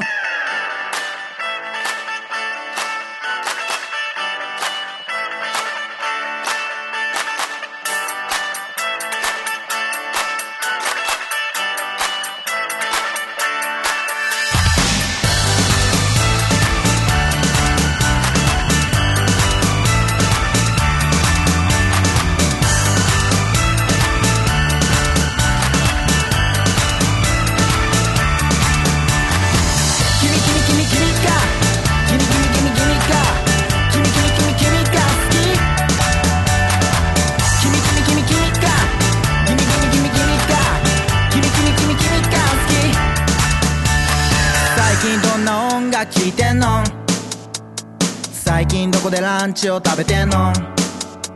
no music no life no future no cry しゃべくりセブン見たけどめちゃくちゃ口下手なんだね。君はストレートにひねくれがあるさ。俺はストレートに好きだってしか言えない。君はモノ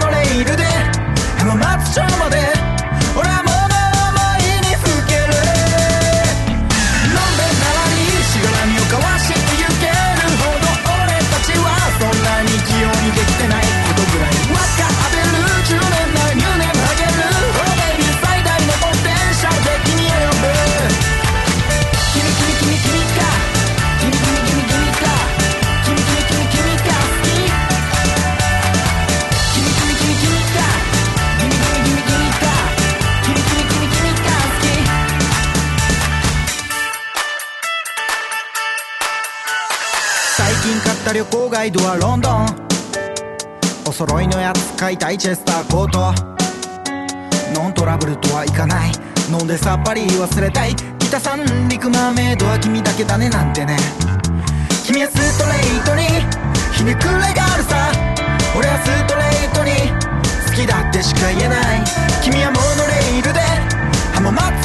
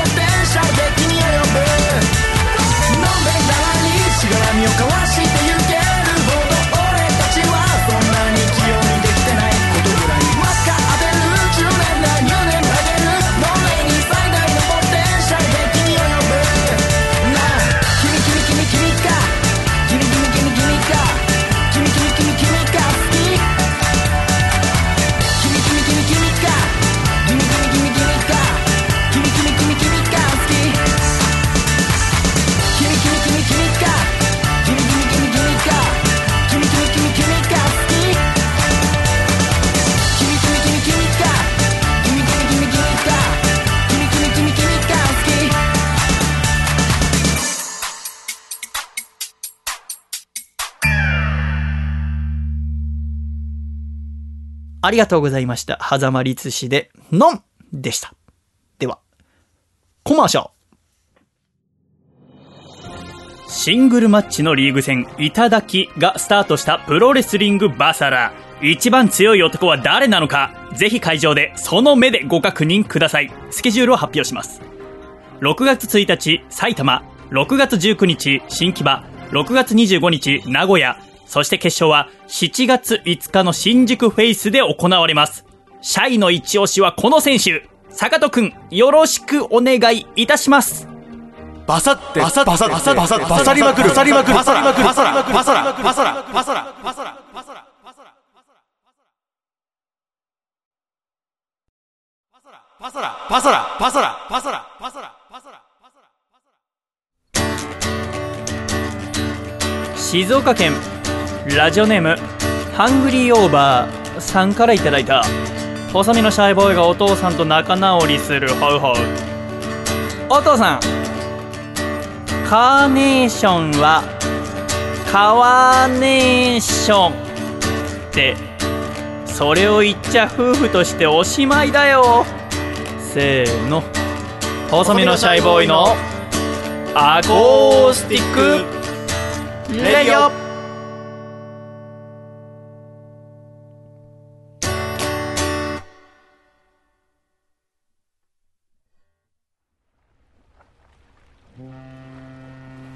シャイ。どうも。はい。ご機嫌そうですね。やっぱ 宝くじ当たってるからですか、はい。いいですよね、はい。うん、キャサクラ君は今、ね、体の横にスマートフォン出してますが。はい。そのスマートフォンはあー機種は何ですか？これは iPhone6S ですね。iPhone6S はい。キャリアはどこのもキャリアドコモです。のドコモのを使ってるんですね、私は iPhone6 無印ですが、あー今まで au のものを使っていたのですが24ヶ月使い続けましたので、えー違うところに変えてみようと思って格安 SIM の会社にしたんですね。はい。そしたら月7000円だった使用料が2400円になりましてですね。安い。いいなと思ったんですがその手続きはネットで全部できるんですよ。あのナンバーポータビリティいわゆはい。る番号をそのまま引き継ぎにしたので、その手続きは au に電話をしなきゃいけなかったんですが、はい新しい携帯会社携帯会社っていうのか分からない。通信会社には全部ネットで。うん。でそしたら SIM が郵便で届いて差し替えるだけでよかったんですけどデータも別にバックアップとか、まあ、バックアップ一応取りましたけど、うんうん。特にバックアップ復活させることもし必要もなく終わったんですけどねその新しい携帯会社と契約するときに秘密のお質問っていうのが出てきてはい。これ何かっていうと要はパスワードを忘れたときに、はい。その秘密の質問というものに答えたら出てくるっていう、はい。これは多分ほとんど全ての人が現代答えたことはありますよね。ね。何かしらのサイトとかで。はい。母親の旧姓はとか。はいありますね。あとなんだろうな好きなスポーツはい。選手はとか、ありますあります、はい。あと何があるかなまあ、好きなチームはとかあるよね。はいありますね。あるよね。はその中にあなたの宝物はっていうのがあったんですよね。い、へえうーんと思って。笠倉だったらその質問に何て答えますか？家族。ああそう。物？宝物？あまあいいか。はい。物？あパッと思い浮かんだのはそうですよ。も物？宝物？ですよね。はあ難しいなちょっとあれじゃない？君はそのオープニングでさ 嫁に連れ回された時ちょっと不機嫌だったって部分をさっきね休憩中にあそこカットしてくれますかって土下座してお願いしてきましたけど私は絶対嫌ですけどね ちょっとその挽回しようとしませんいやいやしてないですよ。それこそ今の宝物は家族のところをきれいに私は熟練の技で何もなかったこよの答えさえもイラついてる、ねはい。人もいますね。それかもう笠倉の声をね、はい。い、い具合にプログラミングしてあそこをねうんこにすることもできますけど。宝物それ。宝物。は あ物物なんかずっと長く一番長く持ってるもの持ってるものとか何なんですか？僕は大阪から持ってきたラジオのノベルティとかうん。は一つの袋にものすごく大事にしまってあるので物で言うとそれかもしれないですね。それは何年前ぐらいに手に入れたもんですか？もう8年ぐらい前から長いですよね8年だとずっねと取ってありますねそれが身のの回りで一番長いものですか？長いね、手に入れてから。大事に取ってますね。私はパッてその時に思い浮かんだのは結局その質問にはしなかったんですけどね、うんうんうん宝物で浮かんだのは自転車だったんですね。で自転車っていうのはは私生まれてから今日まで自転車は3台乗り換えてきてるんですね。いうんうん。生まれて3歳の時に買ってもらった補助輪付きの自転車。うんうんうんで小学2年生の時に買ってもらったブリヂストンの自転車。で3代目が、えー13歳の時にお父さんがコカ・コーラのキャンペーンで当ててくれたポルシェの真っ赤な自転車。見たことありませんか？はい私が自転車に乗ってるのは。見たことないです。ないか、はい。要は東戸塚横浜で収録してた時ははい。車で迎えに行ってたし、ですね。ここ三軒茶屋に来てからは、はもう君勝手に私の部屋来るからそうですね。迎えに行くこともないから。はか。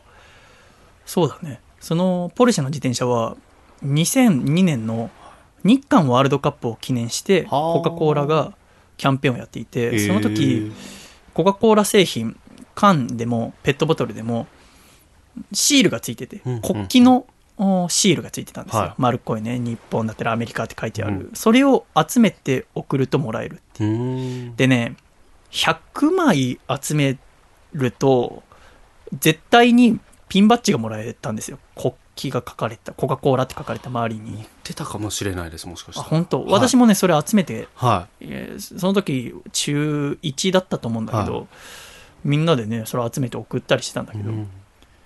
あの笠倉君先日冷蔵庫買ったんでしょ？あ買いました。はい。それなんで買ったんですか？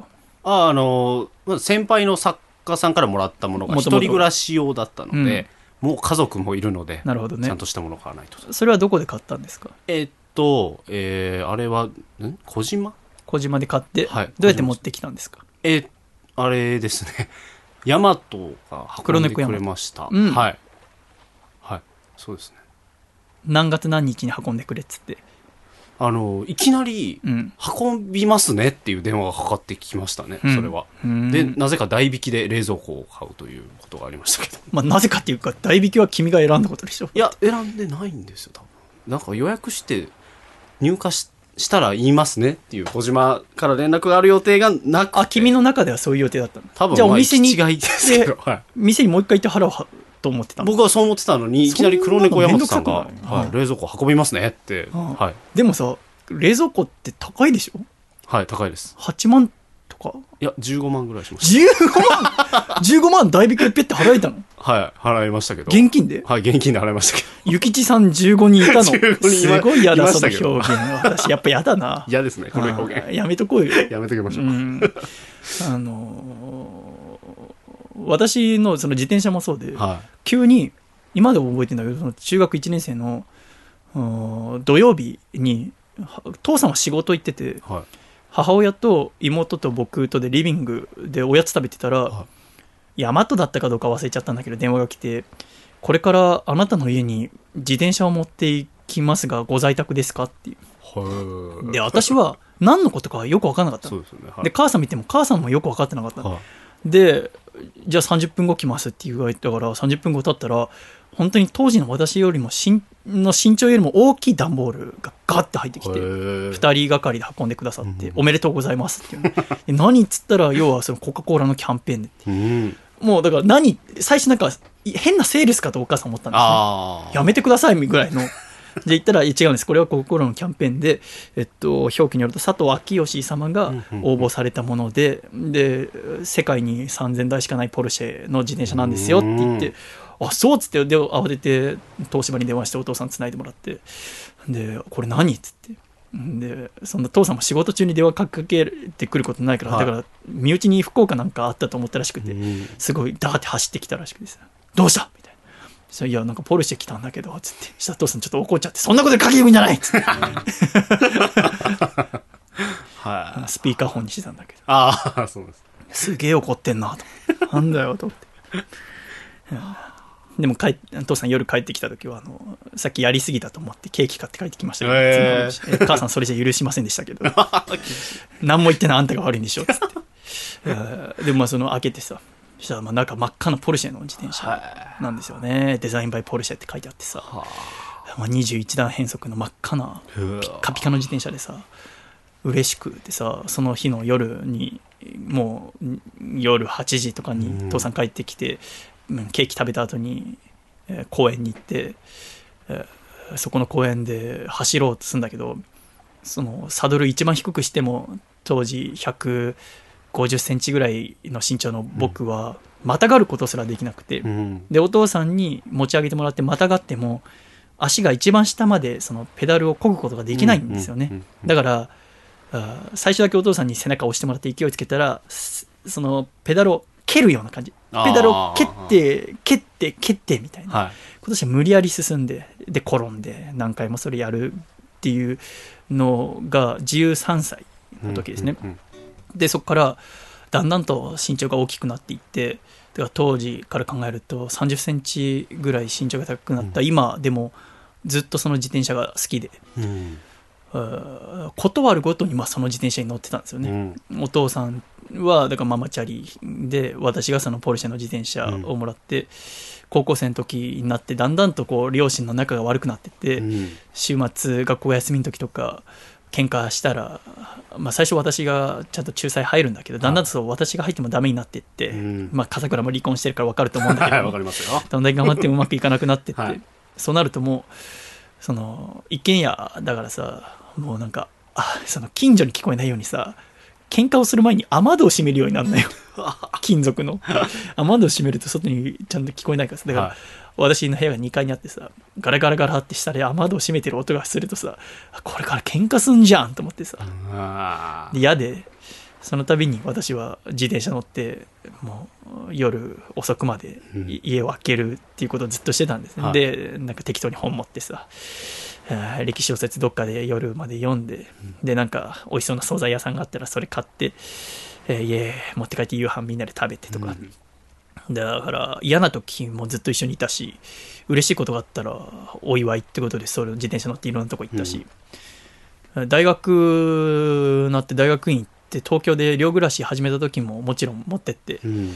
で後に銀座で流しを始めた時もその寮から銀座までは自転車で行くんですよ、うんうん大きなアコースティックギター背中に抱えてでそこから門前仲町月島勝どき築地銀座、でそこで朝4時ぐらいまで酒ベロベロに飲んで、えー芸の人にキスさされたりとか 綺麗なお姉さんに「あんたの話全然面白くない」とか、うん。歌が下手って言われて、えーベロベロになってへこんで、えー押して帰るんですよ、うん。そうすると築地の橋渡るところで交番があるんだけど、うん。で自転車押してるんだよ僕ラジオ聞きながらうん。イヤホンで、そうするとおまわりさんがちょっと茶化すような感じで「交番過ぎたからって乗っちゃダメだよ」って言うんだよねね夜のそのうん8時所にいる、うんうん。おまわりさんが。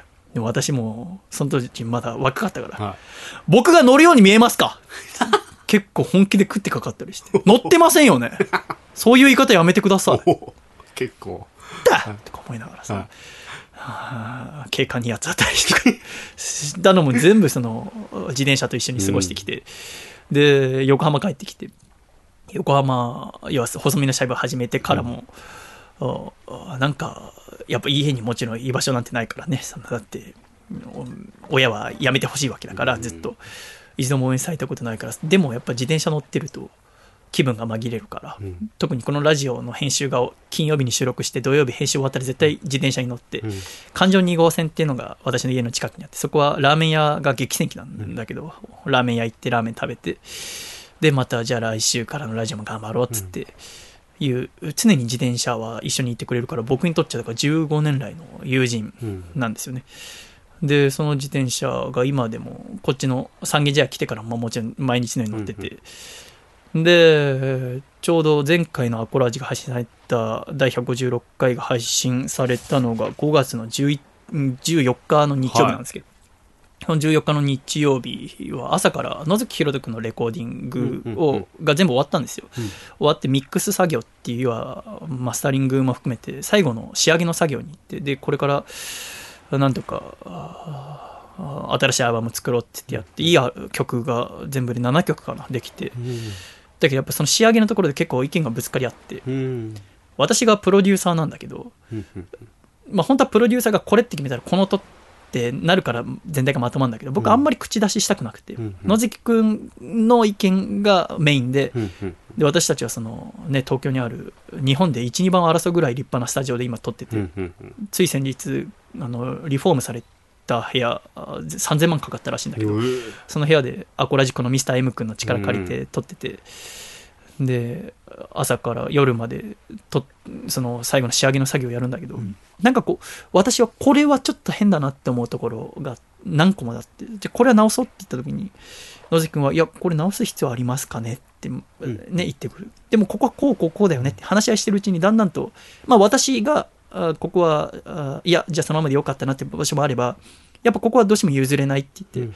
で野関君も気づくんだけど一回僕はここのままでいいと思いますって言った手前んあ僕もやっぱ直した方がいいと思いますってなかなか言えないらしいんだよね。彼もなんかこう素直じゃないって言い方は違うんだけどやっぱ自分の作品でずっと弾いてたのもあるし、だからでも私の方がやっぱ音楽を聴いてる時間長いわけじゃないですか、うん年が9つも上だから、はだからあ難しいところでその兼ね合いとかでうん。だんだんなんかこうみんな疲れちゃったんだよね、いうん。で終わって野関君その後バイトがあるって抜けなきゃいけなくてで別に何も悪いことしないのに野関君が今日はすいませんでしたみたいな LINE が来たりとか、まあ、作るためにはしょうがないんだよ。まあだからはもっとぶつかるべきだと思うし、うん。それでもちゃんとやっていける中でありたいと思ってるし、でそのミスター M 君も本当に休みの日なのに一生懸命やってくれて。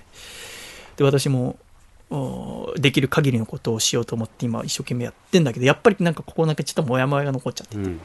あもっとちゃんうん彼のためにできることがあったなと思ってあこれは要は三軒茶屋帰ってきた時に駅降りてからちょっと自転車ひとっ走りして、うん。気分すっきりしてまた明日か月曜日から次のラジオに向けて次のレコーディングに向けてやっていこうと思って家帰って、もう家の下に私の部屋2階で1階に自転車止まってるから、部屋に戻ることもなく直接自転車乗ってちょっとひとっ走り駒沢公園かなんかサイクリングしようかなと思って、うん帰ってきたら自転車がないんですようん。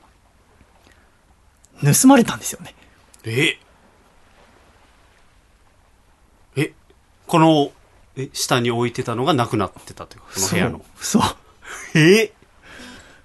うん、まあ、ね、あの、U 字型のはいロックとチェーンのロック2つつけてんだけど、あ、まあでも鍵、もしてるのうに。んでもくくりつけたりはしてないんだよね。くくりつける場所ないからでもいつもの場所になくて、あれ？あと思って。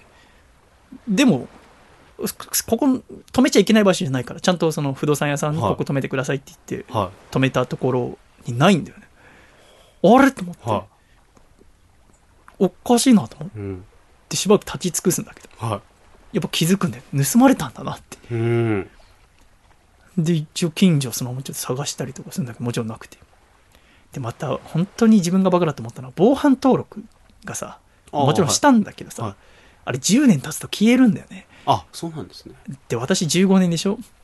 消えてんだよね。で、まあ一応警察には行くんだけどさ、うんでもお酒見つかんないと思いますよってう言われて。ん。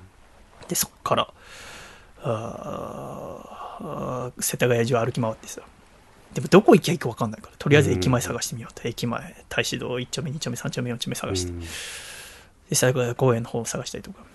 で、自転車盗難で Google で調べてどういう例があるって、自転車の盗難ってほとんどは、要は駅とかに止めてて、うん。家に帰るまでに面倒くさくなってそこら辺に止まってる自転車乗っちゃうみたいのが多いらしいんだよね。でもそうじゃないじゃん。だって、ここ駅から7分ぐらい離れてる。うん。そうですね。で、やっぱもう一つあるのは、やっぱ高級自転車とか海外の珍しい自転車をそのまま盗む。うんうん。しかもその場で乗るんじゃなくて、トラックとかに積んじゃう。うん。そのチェーンしたまま。で、あチェーンはどっかの、なんていうの？アジト的なところでうん専門の工具で切る。うんで、下手すらもう塗装も全部塗り替えてとか、海外に売っちゃったりとか。いやー、でも困るんですよね。うん。15年、そいつん一緒にいるから。はだから、そっからもう朝になるまでずっと歩き回ってさ。い。うん。で、あと、まあ、交差点のところでずっと待ったりするんだけど、まあ、もちろん見つからなくて。うん。で、そっから、まあ、今日で、ん盗まれてから4日になるんですけど、うん日月火水木朝と夜夜の通勤ラッシュですか？時とかあずっと駅前で今じーっとして、まあ、さっきの睡眠の本とかを読みながらねで自転車取るためにハッてなったりとかあとは乗り捨てられた場合その放置自転車が集まる場所あるじゃないですか。ありますね。そこをちょっと見に行ったりとか、うん。あとはまあ河川敷二俣川の方まで行ってちょっと見てみたりとか、いろいろ探すんですけどやっぱ見つかんないんですよね、うん。人のもの盗んじゃダメですよね。うん。どう思います？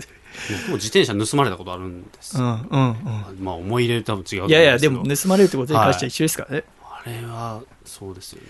これがねあの、うん。ここ生まれて一番ショックかもしれないですね、うん。当たり前にあったものがないっていうですね、うん。部屋出るとすぐ1階が見えてこの部屋のドア開けると。だからいつも外出るにしてもあ自転車あるなって確認して、うん。よしじゃあまた行ってきますっつって出てくわけですけど、うん。ないとねもう心がねダメになっちゃうんですよね、うん。ないんだもん。自転車あの昔電気屋さんでバイト4年間ぐらいしてた時にそこの上司の正木さんって方が高校時代に買った大切なバイクを夜窃盗団に丸ごと盗まれたって話を、うん。4ヶ月に1回ぐらいするんですよね。だから勤めてる間に167回聞かされてはい。その度にうるせえなと思ってたんだけど、うん。気持ちがすごくよく分かったね、うん。やっぱ例えばじゃあ事故で自分が壁にぶつかって廃車にしてしまったとかなんですか？使い方が荒くてうん。もう乗れなくなってしまったなら分かるんですけど、うん。あもうこの15年の間にもうギアとかサスペンション数々のパーツは全部変わってるんですね。うん。カスタマイズしてその度に綺麗にして、まあ車体は傷だらけですけどうん。たくさん転びましたし、でもその分愛着があってサドルやペダルうータイヤ一つ一つ空気圧からメンテナンスはもう完璧にしてましたから、うーそれがなくなってですね今も。どうすればいいかわからない、なんでこうねなんか悪いことしました？それか今やってる全てが悪いことですか？いいことなんて一つもありゃしませんけどね。別にいいことなんてなくていいんですよ。毎日一つ一つラジオが作れるのであれば。でもね、撮るのはやめてほしいんですよね。増えなくていいから大切なものを、今あるものを、しっかりそのまま残していきたかったんですけど、私は死ぬまであの自転車乗ってるもんだと思ったから、うん。なくなってどうすればいいんですかね。ねそんな時にね、なんかニヤニヤして部屋入ってきて、ゆきちさんが5人とか。ああ、それよかったね。いいことあんだね。へえ、と思って。ええで、まあ、最初の日曜日に、その亡くなった当日朝まで歩き回ってさ、うん。で気づいたらキャロットタワーっていう三軒茶屋の駅前のタワーの横から太陽が出てきて、わーってなった時に不思議と思ったのは最初はその盗んだ人は憎かったんですけどやっぱ先週福沢諭吉さんの話で喜怒色に表さずって怒っちゃいけないっていうのがあって、うん。怒らないように怒らないようにと思いながらす冷静に探してたんだけどもう三軒茶屋って街が一瞬で嫌いになっちゃってさ、もうひもうこの街がすげえ嫌な街だと思って。うんうん三軒茶屋引っ越してこなかったら自転車盗まれてないかもしれないしうんうん。そんなの分かんないんだけども、うん。どこにいたってね。いやでもなんなんでこんなことなんだろう。うん。って最初思いながらモヤモヤして。で朝焼けがバーって出た時にね感じたのはもうじゃあ戻ってこないにしても頼むからその大切に乗ってくださいっていう最高の自転車だからもう。そのね世界に3000台しかない中でも最高のあその状態にうんなんだろう。したしうん。最高の自転車だからうん。お願いだからその乗り捨てたりとか、うん。塗装も変えてほしくないんですよね。最高にかっこいい赤色だから、赤とシルバーと黒だから。本当に大切にうん乗ってくださいっていう。別にここで言ってもしょうがないんですけどね、えーその日曜日朝になるまで探して夜とかほとんど自転車通らなくなってですね。うん。その時にちょっと一曲歌詞を書いたので、その曲をお聴きいただきたいと思います。細身のシャイボーイで酒が飲めるなら。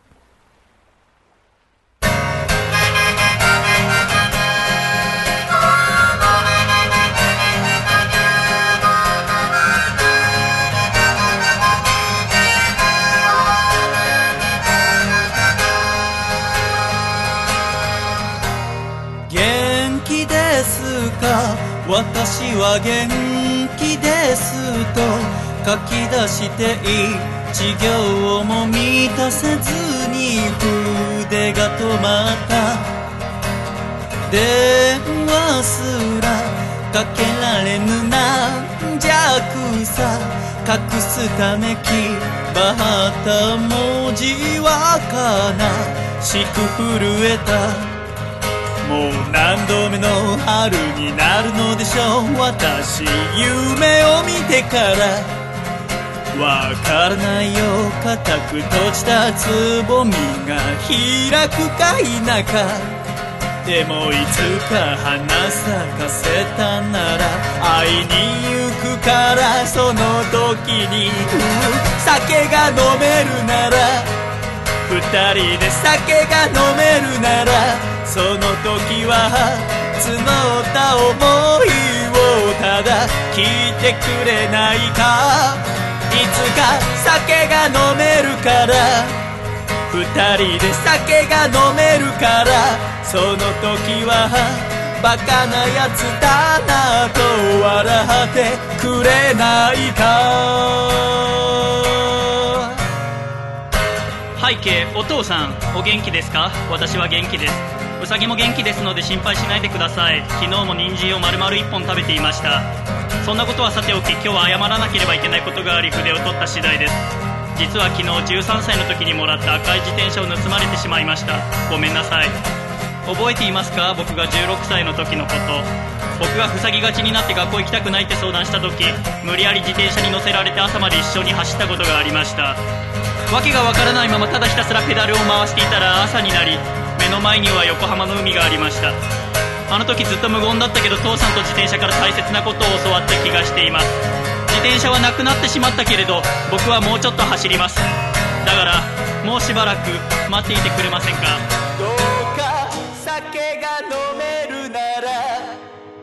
あなたと酒が飲めるならその時はバカな息子だと叱ってくれないか。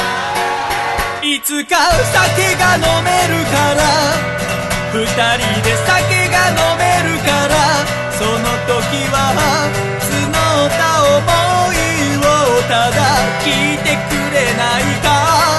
いつか酒飲めるならあなたと酒が飲めるならその時はバカなやつだなと笑ってくれ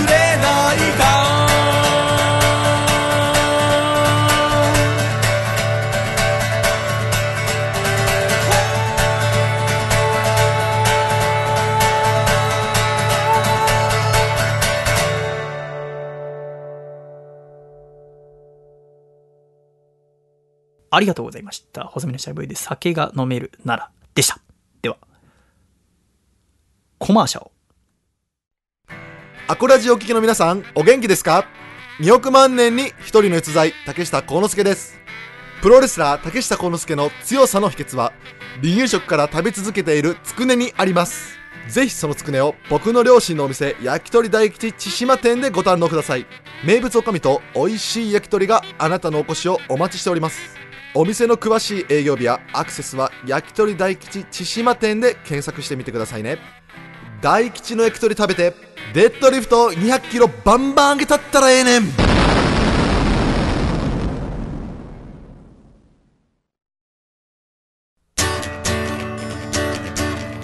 北海道ラジオネームたけし is good timing さんからいただいた細身のシャイボーイがお父さんと仲直りするホウホウお父さん。ラーメンの天下一品に来たぞ。あっさりかこってりか。あっさりかこってりか。やっぱり僕はお父さんとべったりで。せーの。細身のシャイボーイのアコースティックレディオ。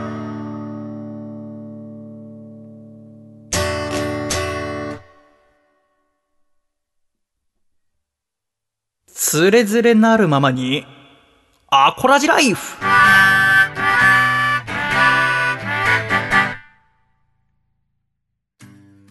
つれづれなるままにアコラジライフ。このコーナーではアコラジッコの皆様からいただいた普通のお便り、いわゆる普通オーダーを紹介するコーナーとなっております。キャザクラ。はい。早速今週の1通目。こちら、北海道ラジオネームターキス is good timing さんからいただきました。細見さん、重倉さん、シャイ、シャイ。笠倉です。シャイ。豆腐って美味しいですよね。は麻婆もいいですし、はいやつにいい一味を振ったものもいいですが、特に湯豆腐、うまいですよね。ここで疑問なのですが、豆腐うまいのに、豆が腐るって書くのは不憫だと思いませんか？だから、もっといいイメージの豆腐の別名を考えてくれよな。頼んだぞ。バイキューといただきました。は豆腐、い。豆腐。別名。どうぞ。と、と、トープ。と、プはどういう感じ？布です。ほーなんか布かぶせません？あの、豆腐の工程で白い。うん、豆腐屋さん。なんか僕はそのイメージが今出たんで。豆布。はい。トープね。トープ。トープにしてください。麻婆豆腐ください。え？二度聞きされる。えー続きまして、こちら、神奈川県川崎市ラジオネーム、ベネットは静かに暮らしたいさんからいただきました。はい細見さん、笠倉さん、シャイ。シャイ。はい。先日のスタジオ見学では大変お世話になりました。収録を身近で体験できて大変勉強になりました。本番前の細見さんの姿、そして目つき、非常に印象的でした。背中から感じられる、俺は面白いラジオを作ってやるんだというオーラがすごくて、改めてアコラジッコで良かったと思えた瞬間でした。といただきました。はそんな背中してます、私。恥ずかしい。俺は面白いラジオを作ってやるんだ。あ。背中で語ってたってなること私も笠倉のこと言えない可能性ありますね。笠倉がその入ってくるときに、どうも笠倉ですって 入ってくる。私もなんかメール選んだりするときいつも以上になんか出してるんですよね。スポンサーさんがいるときは、オーラが出てるかもしれないね。やってます？僕。僕の印象だと出てます。あ、やっ、そうですか？普段は出てないのに。なんか普段もまあピリッとしますけど、ええその、さらにそのピリッっていうのをこう段階上げてるような気がしますね、そうですか。なんとなく。はい。なんかそれは、要は、スポンサーの方がいてさ、はいそれで面白くなかったらさ、はいスポンサーの方がいるからだってなっちゃうじゃん。そうですね。だからはいそれがないようにちょっとちゃんとしようと思ってるんちょっだけど。と気はこう、張ってる、うん張ってるけど、それが、はいでもそんな面白いラジオ作ってやるんだっていう、あれではないことだけ 分かってほしいですけどね。ベネットさんありがとうございました。続きまして、こちら、岐阜県ラジオネームはやっちさんからいただきました。どうもどうも、シャイシャイ。どうもどうも、シャイシャイどうもどうも。シャイシャイ。やっと、燃えよ剣上巻を読み終えました。うん。おそらく以前に、おすすめの歴史小説は何ですかっていう質問に対して私が答えて読んでくださったんですね。うんえー私は歴史小説、時代小説を読むのが初めてでして、馴染みのない言葉にとても苦労しておりますと。うんただ正直驚きました。面白いこんなに面白いとは、10日ほど前から就寝前に読み始め、うん今夜は読むのをここまでにしておこうと本を置くものの、ストーリーに入り込みたせいからか、興奮して寝つけず、また本を読み出し、スマホで漢字の意味をや読みを調べという地獄のループで寝不足です。少し痩せました。と書いてあります。今すぐに読むのをやめてください。これはあの、これやってはいけないえーやつを全部交感神。経を刺激されてます。やめてください。今すぐ、うーなんか、のどかな絵本とかにしてください。えー良い機会ですので、これからはアコラジに出てきた本は全て読んでいこうと決めました。新たな趣味をありがとうございます。ではではと言ったらいいのじゃえ、じゃあこの、最高の睡眠読むのかな？そうでしょうね。読んだら、はい。あ多分、萌えよけん読まなくなるんじゃない？そうですね。あ、で読み終わったらか。ああ、そしたら。はい。あーとてもいい読み方がわかるかもしれませんね。ねいつ読んだらいいのかっていうね。うんあーならいいと思います。ぜひ、あのね、えーサンマーク出版から出てますからね、えー西野さんの最高の睡眠、うんとても面白いですね。読んでみてください。えー先週、福沢諭吉先生の話をしたきっかけで、今週は、あ私の恩師っていうメールテーマでございましたが、こちら静岡県のハングリーおばあ様が送ってくださいました。はいシャイさん、笠倉さん、シャイ、シャイ。人生において出会った人は皆我が恩師なり。私のようなもんにも恩師がいたことを最近思い出しました。その方は小学生の頃の塾の塾長先生だったのですが、うんうん授業と自分が夜間制の高校に行っていた頃の苦労話の時間の比率が4対6ぐらい。うんうん要は自分の苦労話の方が長かったと。うんだったので、幼い私としてはお金を払って勉強を教わるのではなく人生論を聞いていていいのかなと思った思い出があります。うんしかしその方がじこの方ハングリーおばあさんの恩師なんですね。今年で自分も30歳になりますが、そういった体験談を語れるような人間に少しずつなりたいと改めて思いました。うん恩師を思い出して。うん私はなんかこう、黒話みたいのは、その日常で話したかないですけどね。自分の苦労した話を。うん、話したい？いや、あんまり、はい多分、うん、大した苦労してないのもあるかもしれないけど、聞いてくれないと思うんですよね、その若い子は。その小学生とか。なんだろうね、苦労したことってね。君は恩師とかいらっしゃいますか？僕でも似たようなエピソードですけど、ん中学2年生の頃の国語の先生が、うん。結構、まあ、苦労話じゃないですけど、自分の経験談からこういう教訓があったよとか、はい。こうした方がいいよっていう話を、授業よりも多く割いてくれてた先生が一人いて、うん。その先生の話はすごく面白かったので、あそうか。もしかしたら、苦労話6の授業4の、4の部分は引き立つために言ってくれてるのかもしれませんけどね。はいなるほどね、い。ろんな先生がいるもんでございますよね。えーつれづれなるままにアコラジライフ今週もメールありがとうございました。このコーナーは懸命につれづれと書いて、radio アットマーク細身のシャイボーイ .com までメールを送ってください。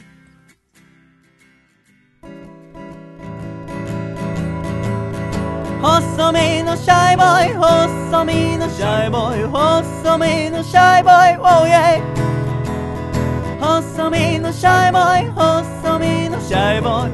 ルールールー。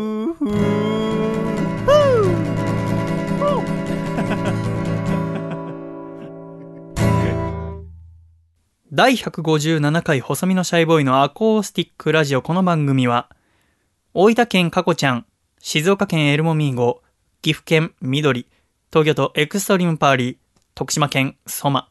神奈川県エリザベスパート2、兵庫県アマシット、東京都パラレル、神奈川県ベネットは静かに暮らしたい。以上9名の提供で今週はシャイと笠倉2名でお送りしてまいりました。今週も最後までお聞きくださり誠にありがとうございました。では、エンディング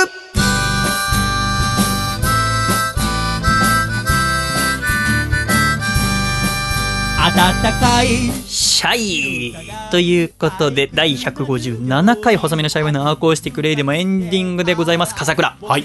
今週も最後までありがとうございましたあり。がとうございました。どうでしたかね？楽しんでいただけてるといいですよね。はい。ちょっと私はなるべくこう日々なんかちょっと落ち込むことがあってもラジオには絶対影響させないようにと心がけているんですけどね、うん。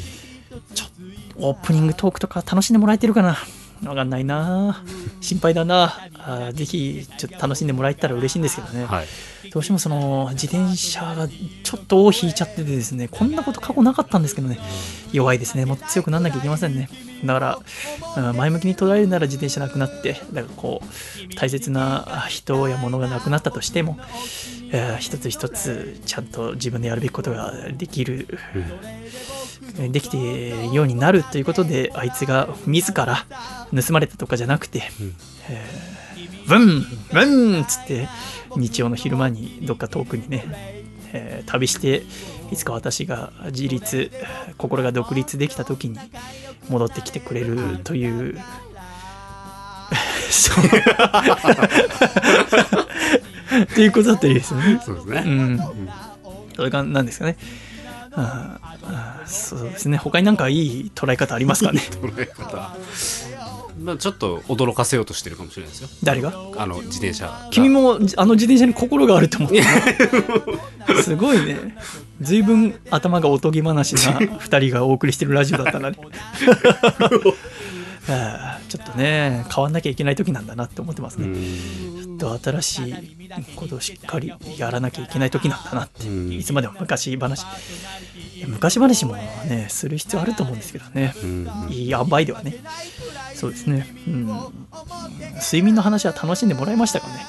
楽しい。みんなちゃんと,、ね、ちゃんと寝れてるんですかねああ、そうちょっと私は皆さんの心配あの睡眠が心配ですよね、うん。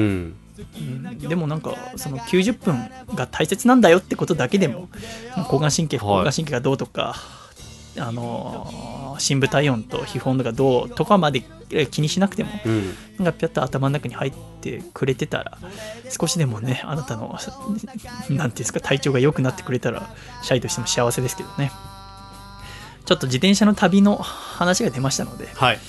来週のメッセージテーマは？はい。私の旅。にさせていただこうと思いますね、はい。えー今までどんな旅をしたよとかこういう旅をしてみたいよとか、ぜひあなたの旅についてどんなことでも構いません。radio アットマーク細身のシャイボーイ .com に送ってきてください。笠倉君は旅しませんよね？そうですね。社会人になってからはしてない、全然しないよねしたいんですけどね。ねは私結構ひね時間見つけてピャピャ行っちゃうんい。ですよ、うん。何も思わないんですか？いや、本当行きたいです。なんで行かないの？やっぱ家庭持つと難しいから一人で行くって難しいですね。まあでも娘今2歳でこれからね、はいどんどん大きくなってそうですね。ねでもしね車とか買うことができたら、はい。えー車もし手に入れられたら家族で旅結構頻繁に行きたい、行きたいですね。ああそっかやっぱ楽しい、そうなんだそうですね。ねやっぱ電車とかだとねまあ、まあその。今回のその抱えてねはい。回ってイライラするそうです。でも車でもそうなんじゃない？わかんないけどそのいろんなとこもっと行きたいってまあ大変ですよねコストコ行きたいとか言われて こアウトレットパークとか行きましたけどね。ああそうなんだ、はい。ああそっかそっか、はい。そういう近場のちょっとね、うんしてますけど、旅行にはね。旅行にはじゃあまたこれからかもしれませんので、はい。じゃあぜひアコラジックの皆さんの旅についての話聞かせていただこうと思います。はい。さあ157回まで来ました、はい。来週158回です。どんなラジオにしようと笠倉君は来週にかけて意気込んでいるかぜひお聞かせいただきましょう。お願いします。はい。えー、ね皆さんのあもうエンディングの時間になってしまいました。ちょっと私が無理に 遅くさせた気がありますけど 申し訳ございません。また来週必ず笑顔でお会いしましょう。ではいくぞ。123シャイ。また来週。ポルシェ今までありがとう。回だった。ね